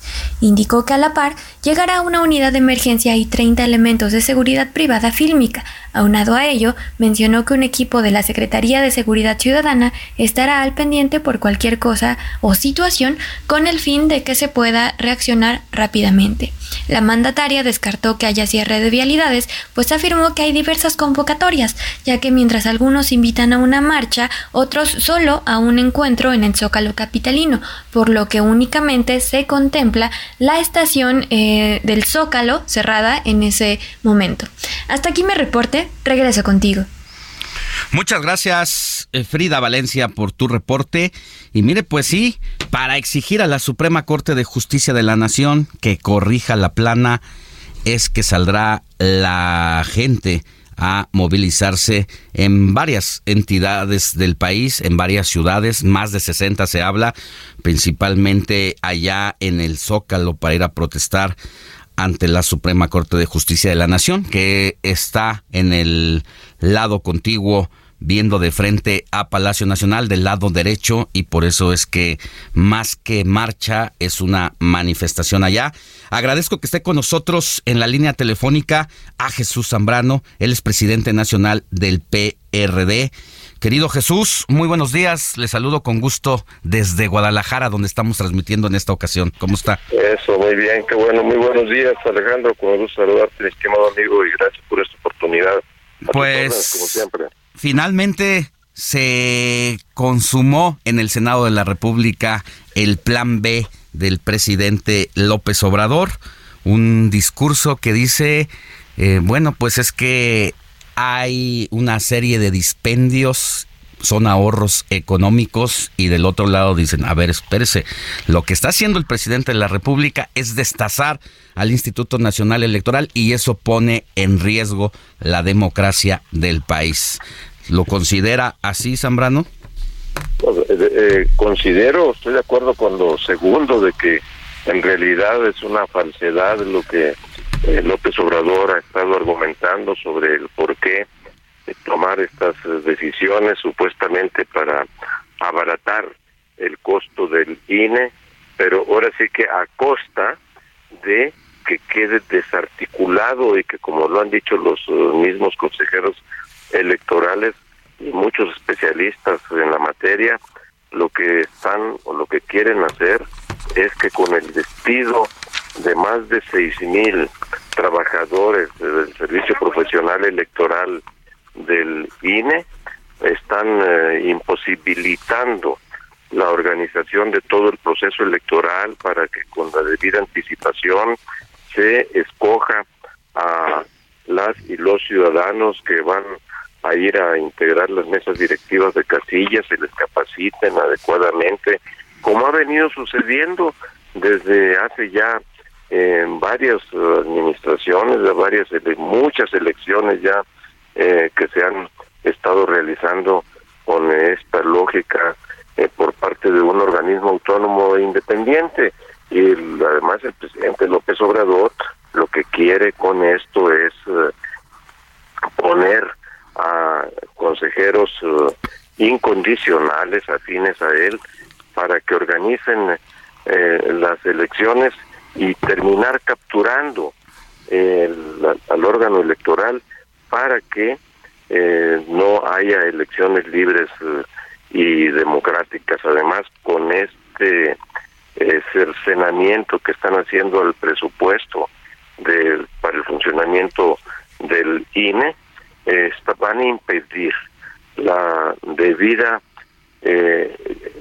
credencialización de todos los ciudadanos para que puedan renovar las credenciales del elector que ya han caducado o que emitan nuevas. En fin, hay un conjunto de decisiones eh, que quiere él eh, justificarlas eh, sobre la base de un pretendido discurso de austeridad republicana que no se ve en los dispendios que están haciendo en sus obras faraónicas y que además ellos mantienen un ejército electoral profesional pagado por ellos para controlar las eh, todos los programas sociales, eh, Alejandro, que ya a estas alturas nos cuesta miles de millones de pesos anualmente.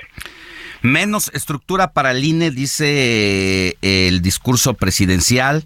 La reforma obliga al instituto a eliminar al menos, bueno, pues las 300 juntas distritales que son las encargadas de realizar en el terreno la preparación, la organización y la celebración de las elecciones y en lugar de ellas, de todo este núcleo de personas que tienen esa responsabilidad.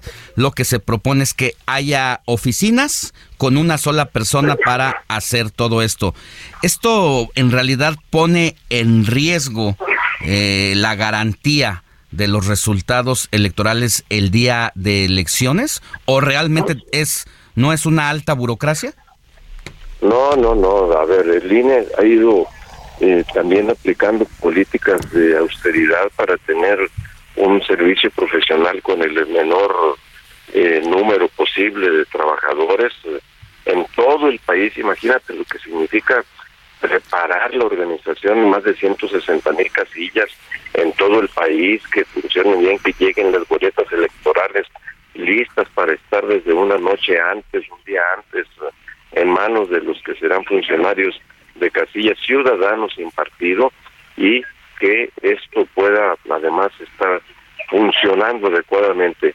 Por supuesto que con todo esto, si van, si vamos a tener a funcionarios electorales que, como dice eh, López Obrador, bueno, va a haber uno en cada oficina distrital y luego ya cuando se acerquen las elecciones que se contrate personal y la calificación que y la preparación que aquí eh, no puede aplicarse de ninguna manera esa tontería que ha dicho eh, estúpidamente López Obrador en el sentido de que entre eh, lealtad y capacidad prefiere la lealtad 90% y 10% de capacidad pues aquí si no hay capacidad si no hay eh, preparación si no hay profesionalismo para organizar bien las elecciones.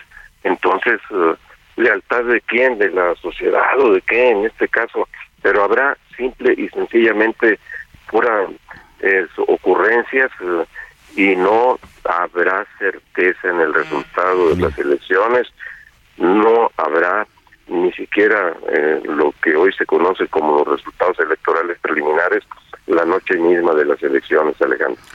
Bueno, pues vamos a estar pendientes de lo que pase Jesús Zambrano, presidente nacional del PRD, allá en la Suprema Corte de Justicia de la Nación, que declara eh, eh, la mayoría de los ministros de entrada tienen confianza de esta composición, de esta nueva presidencia del el máximo tribunal de justicia del país? Mira, a partir de lo que hemos visto de este de esta designación que autónomamente hizo la Corte en eh, eh, la persona de la ministra Norma Piña y que fijó muy claramente su posición sobre la independencia y autonomía que debe mantener el Poder Judicial Nacional, eh, nos deja, nos da un eh, ya aire de mucha confianza sobre el hecho de que no van a permitir que haya presiones indebidas de parte del eh, presidente de la República, que es el impulsor de estas regresivas reformas. Y entonces, ya, por cierto, adelantaron en que declararon, eh, por lo menos provisionalmente, suspendidas eh, las eh, reformas, las que ya están promulgadas, falta todavía que se promulguen estas que se aprobaron en el Senado, como tú bien lo decías, apenas el miércoles pasado, y pues que le dijeron que estas ya quedaban suspendidas para estas elecciones de eh, Estado de México y Coahuila. Eso es una buena señal y hoy con la presencia en las plazas públicas y particularmente en el Zócalo de la Ciudad de México, que hay una magnífica expectativa para la asistencia de miles y miles eh, de personas que espero así suceda, que desbordemos el Zócalo con nuestra presencia aquí en la Ciudad de México y que la Corte entonces entienda que si hay preocupación eh, de la sociedad mexicana y que hay un reclamo también muy fuerte en el sentido de que actúen con independencia y con autonomía. Pues muy bien, muy, muy, muy pendientes de esta decisión que sin duda es clave para el país y el rumbo que se tome en materia democrática. Que tenga buen día, Jesús Zambrano, le mandamos un abrazo. Igualmente de aquí para allá un abrazo y muchas gracias. Ahí estamos a la, orden por cualquier cosa. Buenos días. Buen día. Es Jesús Zambrano Grijalva, presidente nacional del PRD, quien participará en la movilización de este domingo bajo el lema Mi voto no se toca pues se va a llevar a cabo en la Ciudad de México y más de 100 ciudades, así como en el extranjero. Es la segunda movilización para lo que se llama la defensa de el INE en esta ocasión en rechazo al plan B de la reforma en materia de electoral promovida por el presidente de la República eh, y apoyada en el Congreso de la Unión por Morena y todos sus aliados. Vámonos ahora al otro lado de la moneda. La otra cara con César Cravioto, senador de Morena, quien mantiene la postura de que esta movilización de domingo no es para defender la democracia, sino para enfrentar a un gobierno que le está quitando privilegios a los corruptos. Eso es el discurso de la otra cara de la moneda. Senador César Cravioto, muy buenos días, ¿cómo está? Bien, Alejandro, buenos días a ti a tu auditorio, a la orden. Gusto, gusto saludarle y pues queremos escuchar la posición que tienen ustedes respecto a este plan B del presidente de la República que ustedes respaldaron ya en esta en este cierre de jornada legislativo de la semana que termina. A final de cuentas se aprobó lo que tanto ha alarmado a la oposición. ¿Qué nos puede decir al respecto? Pues sí, que aprobamos una serie de reformas a distintos orden, ordenamientos que tienen que ver con la democracia en este país para darle, por ejemplo, derechos a minorías que no que no había todavía, que no estaban plasmadas en la ley, a que hubiera igualdad sustantiva en todos los procesos electorales, o sea, la mitad de hombres y la mitad de mujeres en todas las candidaturas, más alternativas para que voten los mexicanos en el extranjero, eh, más alternativas y facilidades para que voten personas postradas. Eso fue por lo que votó en contra la oposición y que votamos a favor los de Morena. Y en el caso del INE, pues le estamos quitando todos esos privilegios que tiene los altos directivos del INE, empezando por sus consejeros. Por ejemplo, ya nadie puede tener eh, salarios mayores al del presidente de la República. 140 funcionarios del INE tenían o siguen teniendo hasta el día de hoy eh, salarios superiores al del presidente, sus eh, fideicomisos ilegales, porque ahí va a parar recurso que no gastaban y que ahora estamos viendo ya eh, a unos días de que se vaya Lorenzo Córdoba y Ciro Murayama, que se van a llevar millones de pesos de la bolsa justamente por esas irregularidades. Ya no van a poder contratar con recursos públicos eh, seguros de gastos médicos mayores y tener infinidad de privilegios que se tenían. Y eso es lo que no les gusta eso es lo que los tiene muy molestos y por eso pues enredan a la sociedad dicen que queremos eh, destruir la democracia que ya no habrá elecciones libres que bueno una serie de barbaridades y bueno y, habrá mexicanos que salgan a marchar. Es es un privilegio las 300 juntas distritales que son encargadas de realizar en el terreno la preparación, organización y celebración de elecciones que incluso ha ganado Morena en los últimos años a partir del 2018 con la presidencia de la República. Le ha ido muy bien en las gubernaturas, en la representación ante el Congreso de la Unión, en los estados. ¿Es un privilegio eh, estas juntas? No, ahí, ahí lo que se hace es que se eh, reduce de 300 a 260. Y te voy a te voy a te voy a platicar por qué. Por ejemplo, hay hay eh, eh, municipios o alcaldías. Vamos a poner el ejemplo aquí de la Ciudad de México. Iztapalapa. Iztapalapa tiene cuatro distritos federales. en lugar de que haya cuatro oficinas en Iztapalapa del INE, pues que haya tres. Gustavo Madero tiene tres distritos federales, pero en lugar de que haya tres, pues que haya dos. Eh, eh, León, que debe tener cinco o seis distritos federales, pues en lugar de que haya cinco oficinas, que haya cuatro. Esa es la única reducción.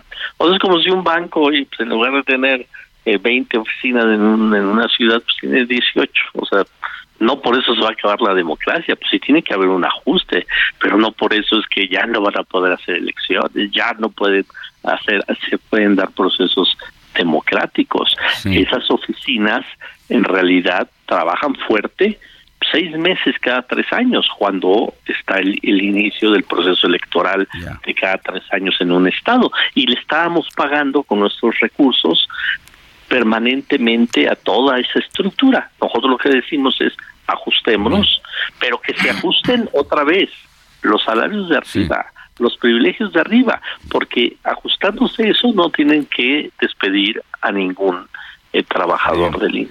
Senador César Cravioto, nos tenemos unos segunditos porque nos gana la guillotina para una pausa, pero preguntarles, ¿ustedes creen en van a respetar el fallo de la Corte? Sí, obviamente lo vamos a estar también eh, observando y si creemos que este, que hay un fallo injusto pues lo diremos pero por supuesto que lo respetaremos, que también eso es algo parte de, la, de las mentiras que dicen.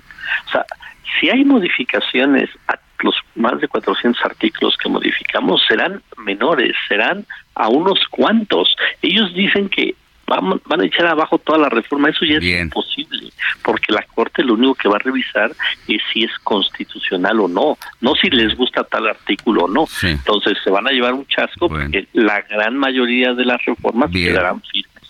Senador César Cravioto, muchas gracias, que tenga buen día. Gracias, buen día, saludos. Vámonos a una pausa. Alejandro Sánchez y el informativo Heraldo fin de semana. La noticia no descansa. Usted necesita estar bien informado también el fin de semana. Esto es Informativo El Heraldo fin de semana. Regresamos.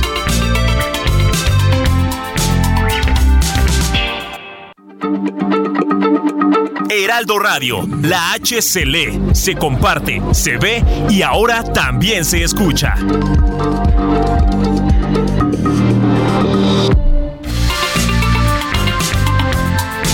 Siga en sintonía con la noticia.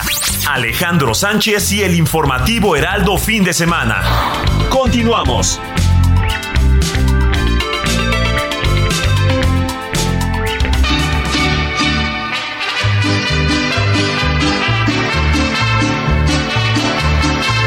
La gastronomía de Guadalajara es de las más vastas de México, con un amplio reconocimiento mundial, en donde se puede disfrutar desde el pozole, la coachala, la birria, el virote salado, las tortas ahogadas, los lonches bañados, las tostadas de pata o las carnes en su jugo, con bebidas típicas como el tepache, el tejuino o el agua de lima.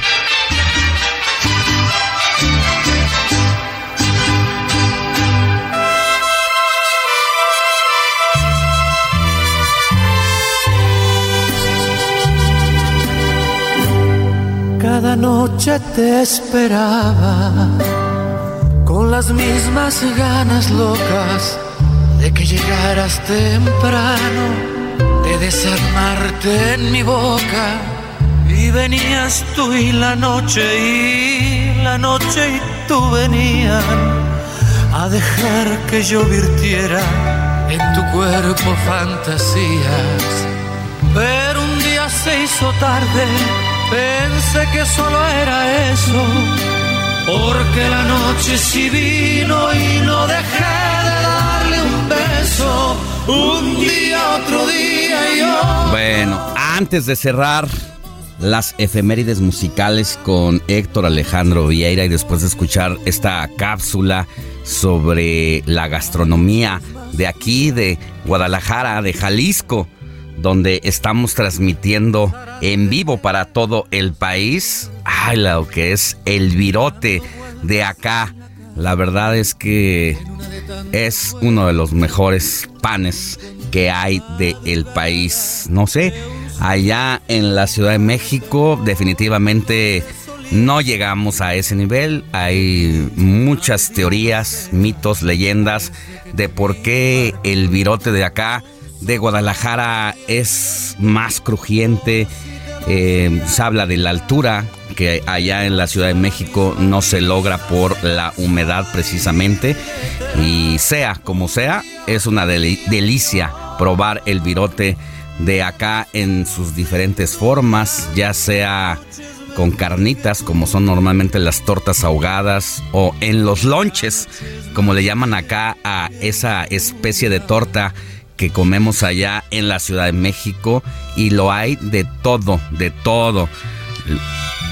La recomendación para cuando usted venga acá a Guadalajara y encuentre un buen lonche, échese un lonche de labio, de carnita de res de la cabeza, de labio específicamente, es una, una delicia. Y así, así con este preámbulo culinario, mi querido Héctor Alejandro Vieira, estamos escuchando a quién y por qué. Así es, mi querido Alex, ya nos abriste el apetito. Ya se te hizo agua la boca, ya escuché, ya, ya te, ya te, ya, ya, estoy ya, te estoy viendo. Exactamente, mi Alex. Y ahorita que estábamos escuchando en un principio la canción, ¿reconociste la voz? Sí, sí, sí, la voz de las cápsulas. No, la voz de la canción. la voz de la canción.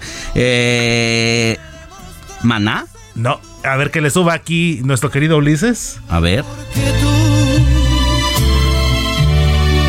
La noche es más fiel que oscura. Ah, ¿De alguien que casi normalmente no canta? Pues de hecho, sí canta. canta bastante y hermoso, bien. Mi porque Alex. de hecho, ahí te va, mi querido Alex. Hace 15 días que precisamente platicábamos, les dije una canción de uno de los grandes cantantes mexicanos de todos los tiempos con mariachi, algo inédito. O sea, de hecho, es la única canción que él ha grabado formalmente con mariachi. El gran Escucha Emanuel. el tono, Alex. Ah, ya le dijiste. Mm, justamente, mi querido Alex. A ver. A ver, a ver. En tu cuerpo fantasías. Pero un día se hizo tarde. Pensé Oh. que solo era eso. Porque la noche sí vino y no dejé de darle un beso. Un día, otro día. El tonito, Alex. No, hombre, además en un, la verdad es que no, no había dado, porque además es en otro, completamente otro género musical, no Sí, acostumbrado, pero lo hace bastante bien. Pero tiene el raspadito, tiene el tonito, el estilo de Manuel, pero hay que echarle mucho oído. Es Ah, una. Me llevó una sorpresa, Alex. De hecho, esta canción, para ser exactos, tiene 26 años, porque forma parte de su disco titulado Amor Total. Se llama Un día, otro día y otro. Y fue compuesta por la cantautora española Rosana Arbelo. De hecho, esta canción, yo cuando la escuché hace 26 años, justamente la escuché, lo voy a decir, una de mis estaciones favoritas de adolescente, ya no existe, Morena FM 89.7. Esa morena sí me gustaba, debo de reconocerlo. Y muy, muy buena, muy buena canción en lo personal, a mí me gustó mucho. Y sí llegó a sonar en su momento, a lo mejor no es propiamente como eh, insoportablemente bella, como todo se derrumbó dentro de mí, con olor a hierba, o sea, los grandes éxitos que conocemos históricamente de Manuel, pero sí esta canción me llamó mucho la atención y mira, justamente fue la que te iba a compartir o les iba a compartir desde hace dos semanas que les dije, Mm, qué bien. ahí hay una sorpresita, así como tú nos sorprendiste, mi Alex, con la de Con todos menos conmigo. A ver, sí. Esta que creíamos que era de Timbiriche y después descubrimos que no, que, no, era así. Y hasta versión alemana tiene, imagínate. La original es la versión alemana. Así, Exactamente. así ahorita me agarraste, como dicen en el barrio, Ira, me dejaste con la boca abierta. Así ¿Eh? es, mi Alex. A entonces- muchos, Alex. Pues- bueno, pero su- suena excelente nuestro querido Emanuel en un género musical poco escuchado. Bien mexicano. Exactamente, mi Alex, y ya, en un ratito cerramos con la selección musical. Muy bien, gracias Héctor Alejandro Viera. Volvemos contigo más adelante. Claro que sí, mi Alex. Y antes de pasar a más información, querida Moni Reyes, ¿tienes mensajitos para que los sueltes de una vez? Claro que sí. ¿A qué número? Al 55 91 63 51 19. 55 91 63 51 19. Muy buenos días a todos. Dios los bendiga siempre. Reciban saludos desde Monterrey. Nuevamente otra radio escucha mi Alex. Aquí los escucho todos los sábados y domingos. Les mando un fuerte abrazo y también manda saludos hasta Guadalajara. Te dicen feliz estancia y es la señora Lorena Rosales. También nos escribe la señora Verónica Sosa desde Iztapalapa, cerca de Santa Marta, Catitla, y dice, me encanta el programa los sábados y domingos rumbo voy al trabajo. Mi esposo me lleva en el coche y vamos sintonizando. Los trabajo en una en un centro comercial. También el señor Enrique Burgoa nos saluda. Esto lo hace desde Azcapotzalco y dice, muy buenos días Alex Moni, yo no voy a ir a la marcha, es lo que nos está diciendo. Así es que bueno, cada quien sus decisiones. Muy buenos días desde Oaxaca para todo el personal del Heraldo fin de semana. Los saludo, muy buen abrazo. Y por otro lado te mandan a un muñequito que es Garfield, dice, ¿sabes qué día es hoy? Alex, felicidades por tu santo. Deseo la pases muy bien, de lo mejor, un abrazo, saludos. Esto es lo que tenemos ahorita. Bueno, imagínate estar aquí en la bella Guadalajara en mi santo. ¿Tú crees que no voy a festejar al rato? No, pues sí que envidia, Alex, por Con- favor. Con un buen tequila, que casi no lo tomo. Pero hoy me voy a echar un tequila. Sí, a tu salud. Y me voy a echar unas carnes en su jugo, a tu salud también, Moni. Claro que sí, ya sabes que somos fans de la, de la comida, de todo lo que tiene que ver con lo culinario. Bueno, te mando un abrazo y regresamos más adelantito contigo, Moni Reyes. Claro que sí. Deportes con Jorge Mile en el informativo Heraldo fin de semana.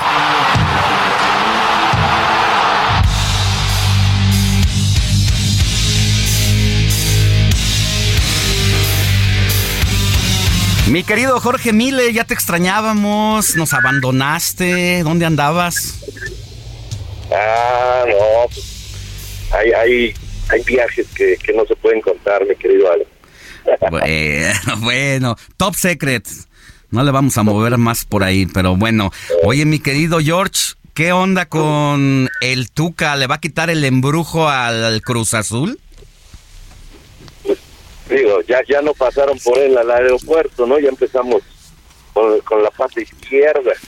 Pero bueno, yo creo que el Tuca le va a dar lo que él tiene al equipo de, de la máquina de Cruz Azul, le va a dar experiencia, le va a dar orden, eh, es un tipo que eh, pesa mucho sobre el vestidor, ¿no? Que sabe manejar muy bien los egos dentro de un conjunto como el Cruz Azul que que bueno tiene ese ese fantasma encima constantemente y que la verdad es que no ha sido eh, bien dirigido en cualquier aspecto, no nada más con los directores técnicos que ha sido un sinfín de idas y vueltas de, de tantos y tantos directores técnicos, sino también ahí los de pantalón largo que simplemente tienen un, un problemón ahí encima. El que anda muy bien es Santiago Jiménez, el delantero mexicano, ya llega a 11 goles dentro de la liga holandesa de fútbol. Y ahora el Feyenoord es el líder, el equipo del mexicano, hoy hace gol Santi Jiménez en eh, la goleada 4 a 2 de visita además frente al Fortu- Fortuna Citar, así que la cosa pinta muy bien para Santiago Jiménez.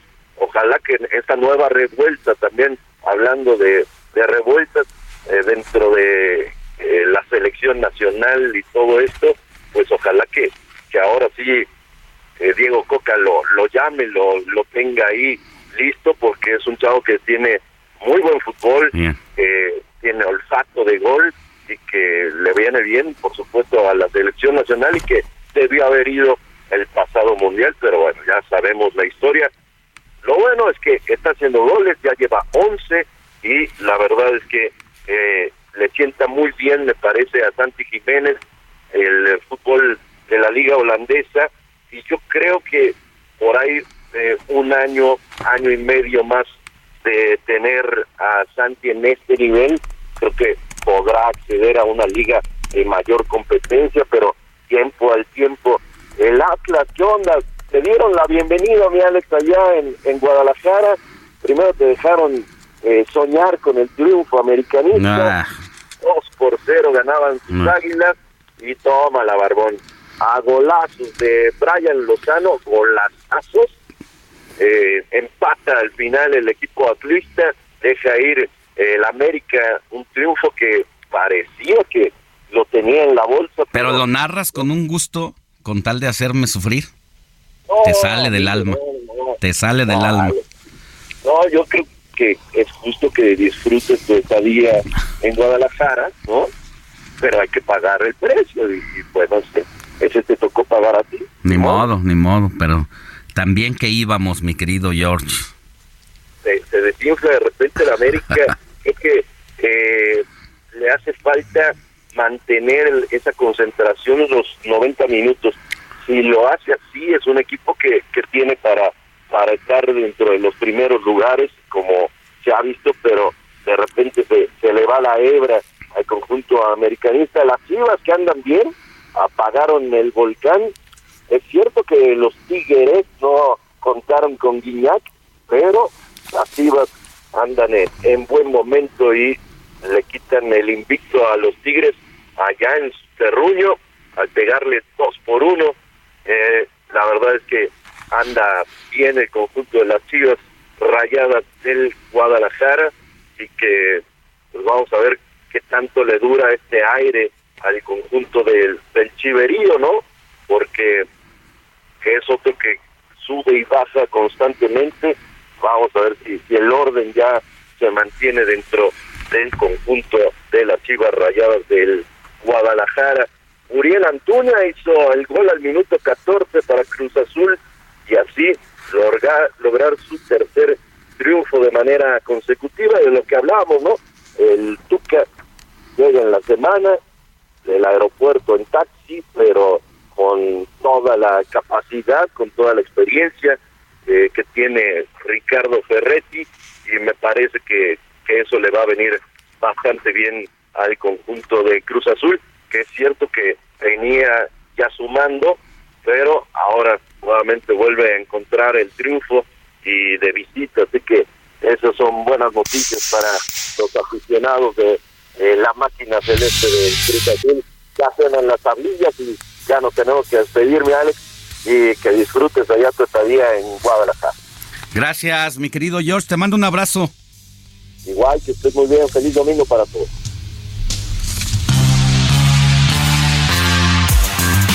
Sigue Alejandro Sánchez en Twitter, arroba Alex Sánchez MX.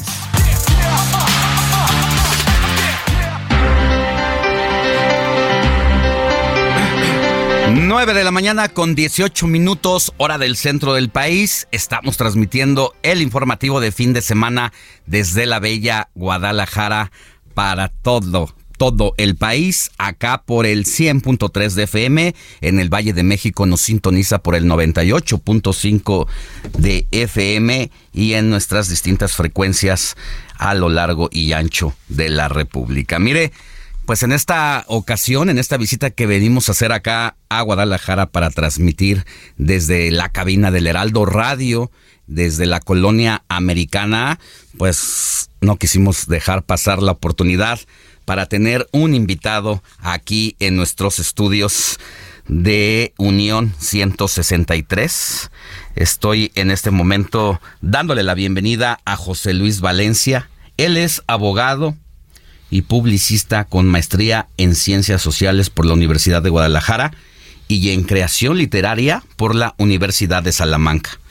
Ha publicado la novela La Poeta Gorda en el 2014, eh, Los Tiempos de Dios, un libro de cuentos con el que obtuvo el primer lugar en el concurso nacional de cuento Juan José Arreola 2020 y tiene distintos volúmenes colectivos, Libro Azul de Bengala, Historia de Policías y Ladrones, el primer lugar de Premio Bengala, y así como crónicas en los libros colectivos Demasiados Lobos andan sueltos y una insurrección de la mirada. José Luis Valencia, bienvenido, muy buenos días. ¿Cómo estás? ¿Qué tal Alejandro? Muchas gracias por la invitación. Y que en esta ocasión pues vamos a hablar de literatura, pero también vamos a hablar de este libro que presentas recientemente, El barrio se respeta y otras consideraciones. Es una colección de historias, mi querido José Luis Valencia, cuéntanos de ella. Sí, fíjate que son historias, es hay que hablar a lo mejor un poquito antes de, los tiempos de Dios, que es el libro con el que gané la Riola, este, que son historias que podrían bien, que bien podrían ser crónicas, son historias de tragedia, de violencia, no necesariamente narcotráfico, este, es la violencia cotidiana que nos puede pasar eh, a cualquier persona. Cuando yo escribí Los tiempos de Dios, fue justo en el 20, durante la pandemia, y concursé en el Arriola solo para ponerme un, límite, ¿no? Porque si no iba a, dejarla pasar, este, me puse un límite para terminar, lo que terminé lo metí a la riola y lo que no terminé, lo que eran ideas, los que eran cuentos todavía por tallar, se convirtieron en el barrio y se respeta, que son lo mismo, historias de tragedia, de violencia, ahora muy situadas en los barrios, este, yo crecí en dos barrios aquí en Guadalajara, este, allá por la 40 este, y en Lomas de Zapopan, este, y que también tienen que ver mucho con la paternidad, porque justo en el 20 fui papá por primera vez y está ahí mucho metido algo de amor, pero también mucho, mucho miedo, el miedo que provoca ser papá. Papá de, de, Matías, a quien le mandamos un fuerte abrazo. Eh, bueno, dices, a ver, ¿cómo se habla del barrio, de violencia, pero sin tocar al crimen organizado? ¿Cómo, cómo, cómo entrar a este mundo cotidiano con el que nos vamos enfrentando cuando uno sale de la de la puerta de su casa, pero también en nuestro interior. ¿Cómo está este toma? Sí, yo, yo creo que la violencia, aunque es más, este, más común y a lo mejor más recalcitrante ahora cuando hablamos de crimen organizado en esta época, también está la violencia que está dentro de cada uno de nosotros, cuando tenemos un mal rato, cuando nos gana un momento de furia, cuando tomamos una mala decisión, o cuando tomamos una decisión y las decisiones siempre generan consecuencias, ¿no? Buenas o malas, y las consecuencias no las no siempre las preveemos y es justo en el cuento en el libro Pasado los tiempos de Dios hay un cuento sobre un tipo que le toca el claxon a la persona equivocada mientras va manejando y bueno ahí se de, se, detona una se detona una tragedia. Oye, se me figura esta esa historia que narras que me hizo pensar en su momento recordar eh, una película que se llama Relatos salvajes en el que justo son pequeñas historias que te van mostrando esta a partir de una decisión equivocada que podemos cometer cómo se va se va se va volviendo más violenta la cosa hasta que de pronto detona lo que fue tocar el claxon en un asesinato, por ejemplo. O sea, cómo, eh, y eso es lo que me gusta de este libro, que al final de cuentas son pequeños cuentos muy cortos de estos personajes que ayudan a, cuando lo vas leyendo, a reflexionar. Nos acuden estas historias personales, vivenciales de, independientemente de que sea ficción.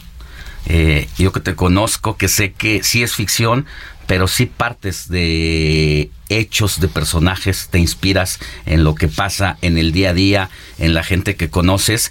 Y entonces cuando uno lee esto es como ir al psicólogo porque ayudas a el lector a que tenga esa vivencia y que digas, ah, cuando a mí me pasa esto, no, no voy a cometer esta situación. Eso es lo que creo que aporta el libro, aunque es ficción, aunque son cuentos, sirve para que tomes decisiones y no las equivocadas. Sí, sí estaría muy bien si sirve para generar alguna reflexión en, la gente. En, eh, sí tiene esa intención que la, hay mucha violencia en el país y en nosotros mismos, ¿no? Y generalmente la gente que nos todos queremos voltear la mirada y no queremos verlo, no, queremos ver esa realidad. Mientras no nos pase a nosotros, no queremos, no queremos verlo. Y este, estos libros, Los tiempos de Dios y, este del barrio, tienen justo esa, esa pretensión, que la gente reflexione sobre lo que está pasando realmente. Y yo no lo había pensado, pero lo dijo un amigo de nosotros, César Alan Ruiz Galicia, un buen periodista, que los cuentos parece que son la forma de que tuve de exorcizar el miedo. Y efectivamente, el miedo, el miedo que conocí a partir de ser papá, este, cuando todo te empieza a asustar, lo real y las posibilidades, creo que lo aventé en ese libro. Oye, ahorita que regresemos de la pausa, nos cuentas de eso, ¿sale? Listo. Regresamos con más.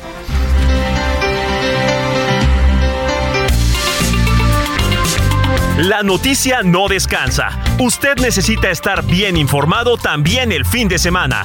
Esto es Informativo El Heraldo Fin de Semana. Regresamos.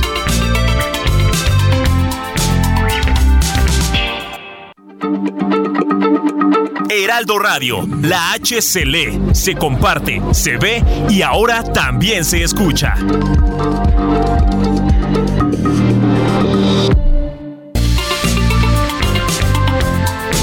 Siga en sintonía con la noticia. Alejandro Sánchez y el informativo Heraldo fin de semana. Continuamos.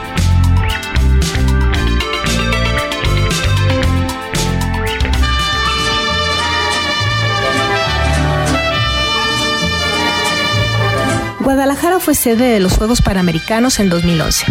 así como una de las sedes de los Mundiales de Fútbol de México en 1970 y 1986. Asimismo, ha sido nombrada Capital Americana de la Cultura en 2005, Capital Mundial del Deporte en 2020 y Capital Mundial del Libro por la UNESCO en 2022. El Hospicio Cabañas, enclavado en el centro histórico, es Patrimonio de la Humanidad por la UNESCO desde 1997.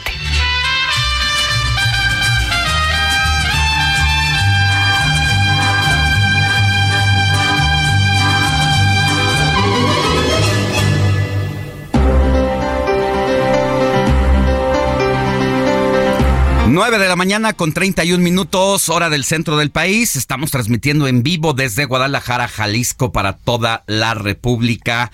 Y así como escuchábamos en la cápsula sobre los personajes distinguidos en el deporte que tiene esta bella entidad, bueno, pues también es cuna de grandes escritores, de escritores contemporáneos, de escritores que hay que leer que están haciendo cosas importantes, interesantes, entre ellos José Luis Valencia, quien escribe eh, ficción, pero una ficción basada en hechos reales y que reaparece con El barrio se respeta y otras consideraciones. Es una colección de historias que bien podrían aparecer mañana en el noticiero.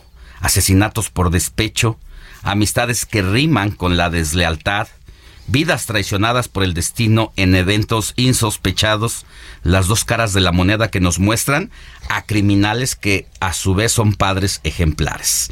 Así las contradicciones de la vida y de sus personajes. Y bueno, pues hoy en esta mañana que lo tenemos aquí, quiero tomar parte de un cuento, de un relato que se llama Recuerdos y dice, a veces un minuto puede ser demasiado no lo había pensado así hasta que en 60 segundos me cayeron encima decenas de recuerdos. Llegaron de golpe, no todos completos, la mayoría eran apenas escenas, muchos descoloridos de tan viejos, otros, los menos, se podían oler de tan reales. Lo sensato habría sido ir por lo más por los más importantes, los más sentidos, ninguno de los dolorosos, pero no se eligen, llegan solos, en desorden y sin razón aparente. Es como cambiar de canal en un televisor. Es el clic de cuando aprietas el botón del control remoto. Clic deportes, clic novela, clic noticieros, clic infomercial, clic, clic, clic. Sí, es como cambiar de canal, pero sin poder elegir cuál sigue ni cuánto tiempo pasará entre uno y otro. Es parte de uno de sus relatos de este El barrio se respeta, te preguntaba a ti, José Luis Valencia, ¿cuál es el que te hace sentir mejor? Híjole, sentir mejor difícil porque todas las historias son, son complicadas, pero unos dos, un par que, que son muy sentidos para mí es justo ese que acabas de leer, Recuerdos, porque ese es una especie de homenaje a Javier Valdés, un amigo que tuvimos, periodista, muchos lo deben de conocer, que fue asesinado hace algunos años. Allá en, en Sinaloa. Sí. Este, y ese cuento es una especie de, de, homenaje a, a, Javier. Y hay otro que se llama El Niño Dios no existe, que, que es justo la mayor parte del cuento es, es narrar la relación de un papá con su hijo. Un papá aparentemente, un, aparentemente buen papá. Ajá. Un aparentemente buen papá, este, que pasa tiempo con su hijo, que lo educa, que, que le enseña valores y al final hay una revelación en ese cuento que te hace repensar la opinión que te formas del papá, ¿no? Muy bien. Oye, José Luis, eh, pues ahí están tus libros. ¿Dónde se pueden conseguir? Eh, están en, en Gonville. Aquí es una librería que hay de Guadalajara, creo que hay algunas en el país, y en Amazon. En Amazon, sin falla, ahí lo tenemos. Y hay que destacar, quiero destacar porque también he tenido la fortuna de hacer eh, algunas compilaciones en libros donde has aparecido como autor. Y de esta pequeña, grande editorial que es Rayuela de Guadalajara para el mundo, que está haciendo cosas cada vez más interesantes. Cuéntanos de, de esta editorial. Sí, fíjate, Rayuela es una editorial local de Guadalajara pero que tiene una peculiaridad, la maneja Abelino Sordo Vilchis, que es todo un personaje en el mundo de la cultura. Fue de los primeros que abrió una galería en Guadalajara, eh, es experto en música clásica, en pintura, en literatura, y él decide hacer solo cinco libros al año. Eh, cinco libros que a él le gusten, que él cree que tienen la, que tienen la calidad para publicar. Eh, y lo bonito es que además, como tiene relación con pintores, este, todos sus libros tienen una pintura como portada generalmente pinturas que él manda pedir especialmente para los libros. Entonces son libros muy bonitos. A mí me da mucho gusto eh, que Abelino me haya dado la oportunidad este, de ser parte otra vez de esta colección de invierno, de la colección de que saca cada año, en la que hay otros personajes también muy interesantes. Eh, Eugenio Partida este, y Marco Aurelio Larios son dos de los escritores este, consagrados de, de Guadalajara. Marco Aurelio Larios falleció hace poco, este, lastimosamente. Ulises Arazúa, este, Esmeralda Jiménez, que es una pintora, pero que escribe una poesía maravillosa y este es su primer libro de, poesía. Y el que ya es un clásico, es un libro de crónicas que, que, que coordina Diego Enrique Osorno, este, donde se publica, Crónicas Infernalistas se llama, y invitan a muchos periodistas a escribir una crónica y sacar este compilado. Bueno, y este compilado también está ya saliendo a la luz de cuantos compilados con estos eh, diferentes periodistas en el que tengo el honor de haber participado consecutivamente y decir públicamente que en esta ocasión se me estaba yendo el tren, yo mm, no iba a escribir, pero aquí José Luis Valencia es el culpable de que finalmente un relato mío y personal haya aparecido en este en este en este compendio, mi querido José Luis. Y muy buen relato además, ¿no? Una muy buena crónica. Son cuatro ya libros que han salido de las crónicas inforealistas en esta sociedad que tienen Diego Enrique Osorno y Abelino Sordo. Este, y sí, justamente tú y Neldy Sarmantín, una gran periodista también, son los únicos que han escrito en los cuatro libros. Ya, pues muy bien, ahí me tocó escribir un poco que se llama El texto contra las cuerdas ¿cómo se llama? Mi columna política en el Heraldo de México que publico de domingo a jueves y hablo de mi paso fallido por el boxeo. Así que si quieres saber cómo se fracasa en algo que nos gusta y que, como decía mi entrenador Francisco Degollado de allá de Xochimilco, mira, de, de un millón solamente uno llega a ser campeón del mundo. Y tú eres de los 999.999 que no sirven para esto, dedícate a otra cosa y acabamos aquí dando las noticias. Así que va a ser un gusto, eh, pues también eh, meterse a estos relatos de varios colegas que ponen lo mejor de sí para hacer un gran compendio. Sí, y, si me permites terminar, a la banda de Guadalajara y a los que anden por acá, el próximo viernes se hace la presentación colectiva de la, de la colección. Va a ser en la Biblioteca Iberoamericana Octavio Paz a las 6.30 de la tarde. Y van voy a estar yo presentando El Barrio, va a estar Esmeralda Jiménez presentando su libro de poesía No tengo nada mejor que callar. César Alan Ruiz presentando el libro de Crónicas Inferrealistas, una instrucción de la mirada, y Ulises Arazúa, que va a presentar su novela Crónica de una cabeza. Hoy pues muy oportuna la intervención el día de hoy para estar en esta presentación. Recuérdanos la fecha, hora y lugar viernes 3 de marzo a las 6.30 de la tarde en la Biblioteca Iberoamericana Octavio Paz, que está en el centro de Guadalajara. Ahí estaremos, ahí estaremos, querido José Luis Valencia. Gracias por haberte dado la vuelta a el informativo fin de semana a estos estudios de la colonia americana para todo el país. Estamos transmitiendo en vivo por estos relatos que nos regalas y que estaremos, bueno, a quienes no lo han leído, ya sabe, por Amazon, El barrio se respeta y otras consideraciones. Que tengas buen día y gracias. Gracias por la invitación, Alejandro. Seguimos con más. Alejandro Sánchez y el informativo Heraldo fin de semana.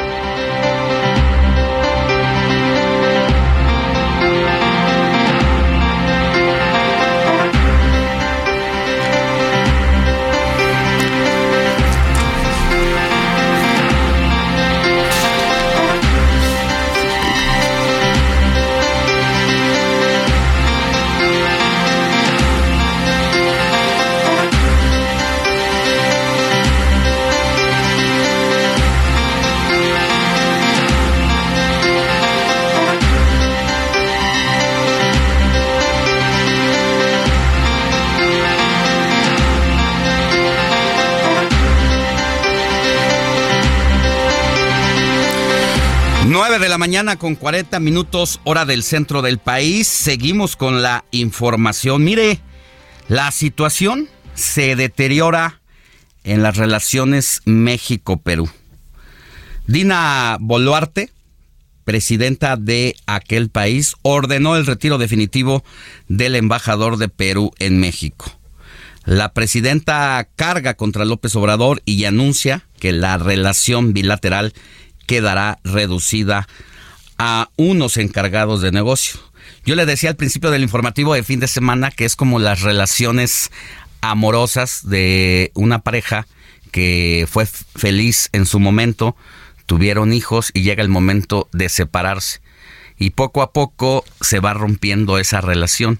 Él o ella terminan durmiendo en cuartos separados hasta que llega el momento que uno de los dos se tiene que ir de la casa y que se va a mantener la relación solamente porque son padres de los niños, de los hijos, y bueno, pues tienen que entrarle con el sustento, con la escuela y atender los problemas y los desafíos el día a día entre ambos, pero sin necesariamente tener ya alguna relación. Algo así están las relaciones diplomáticas México-Perú donde la presidenta del país dice se rompen las relaciones y solamente quedan reducidas a nivel de negocios. Y para entender precisamente todo lo que está pasando, agradezco mucho que esté con nosotros en la línea telefónica a Aribel Contreras, coordinadora de negocios globales de la Universidad Iberoamericana.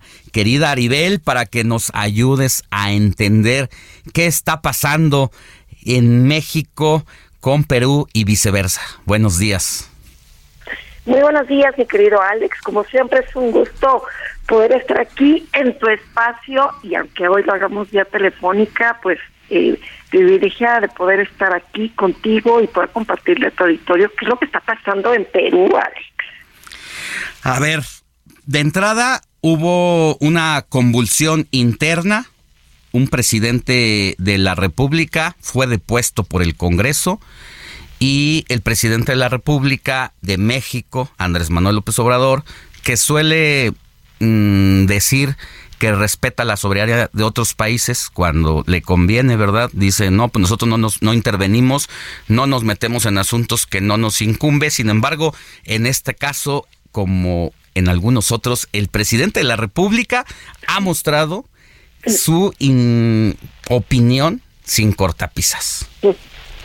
Así es, mi querido Alex, y lo ha hecho muy bien. La política exterior de México, que está plasmada en nuestra Constitución en el artículo 89, establece claramente, sí, efectivamente, la autodeterminación de los pueblos, pero también pues la no injerencia y pareciera que esto se aplica a modo, ¿no? O sea, ¿por qué no vemos al inquilino del Palacio Nacional condenando la violación de los derechos humanos en Nicaragua, en Venezuela, eh, también cuando fue el caso de Bolivia?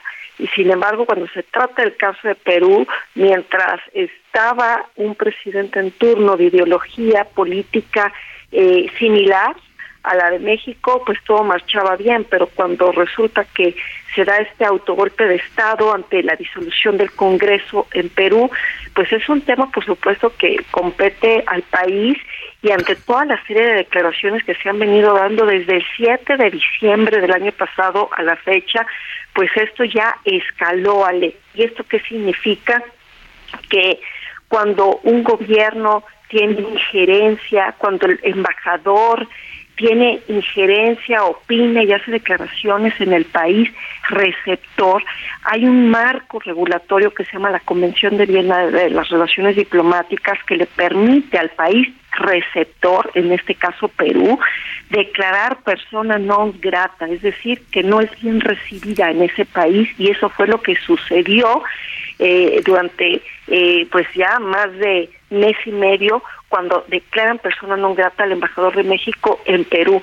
No obstante a esta situación, pues ahora las últimas declaraciones por parte del mandatario mexicano han generado gran molestia, enojo por parte de quien ahora ocupa la, la presidencia en Perú, que es Dina Boluarte, y que en medio de imágenes terribles que por supuesto que han dado la vuelta al mundo y que por supuesto que no estamos de acuerdo y que no nos gusta, toda esta serie de manifestaciones sociales exigiendo elecciones anticipadas y donde ha habido una mano dura para eh, contener a los manifestantes, eh, es esta línea tan delegada, ¿no? O sea, es como si ella se pusiera a cuestionar eh, todo lo que hay de feminicidios, la violencia que hay en México, la corrupción, el crimen organizado que tiene mano en las elecciones con respecto a un partido oficial, pues eso no no no nos gustaría.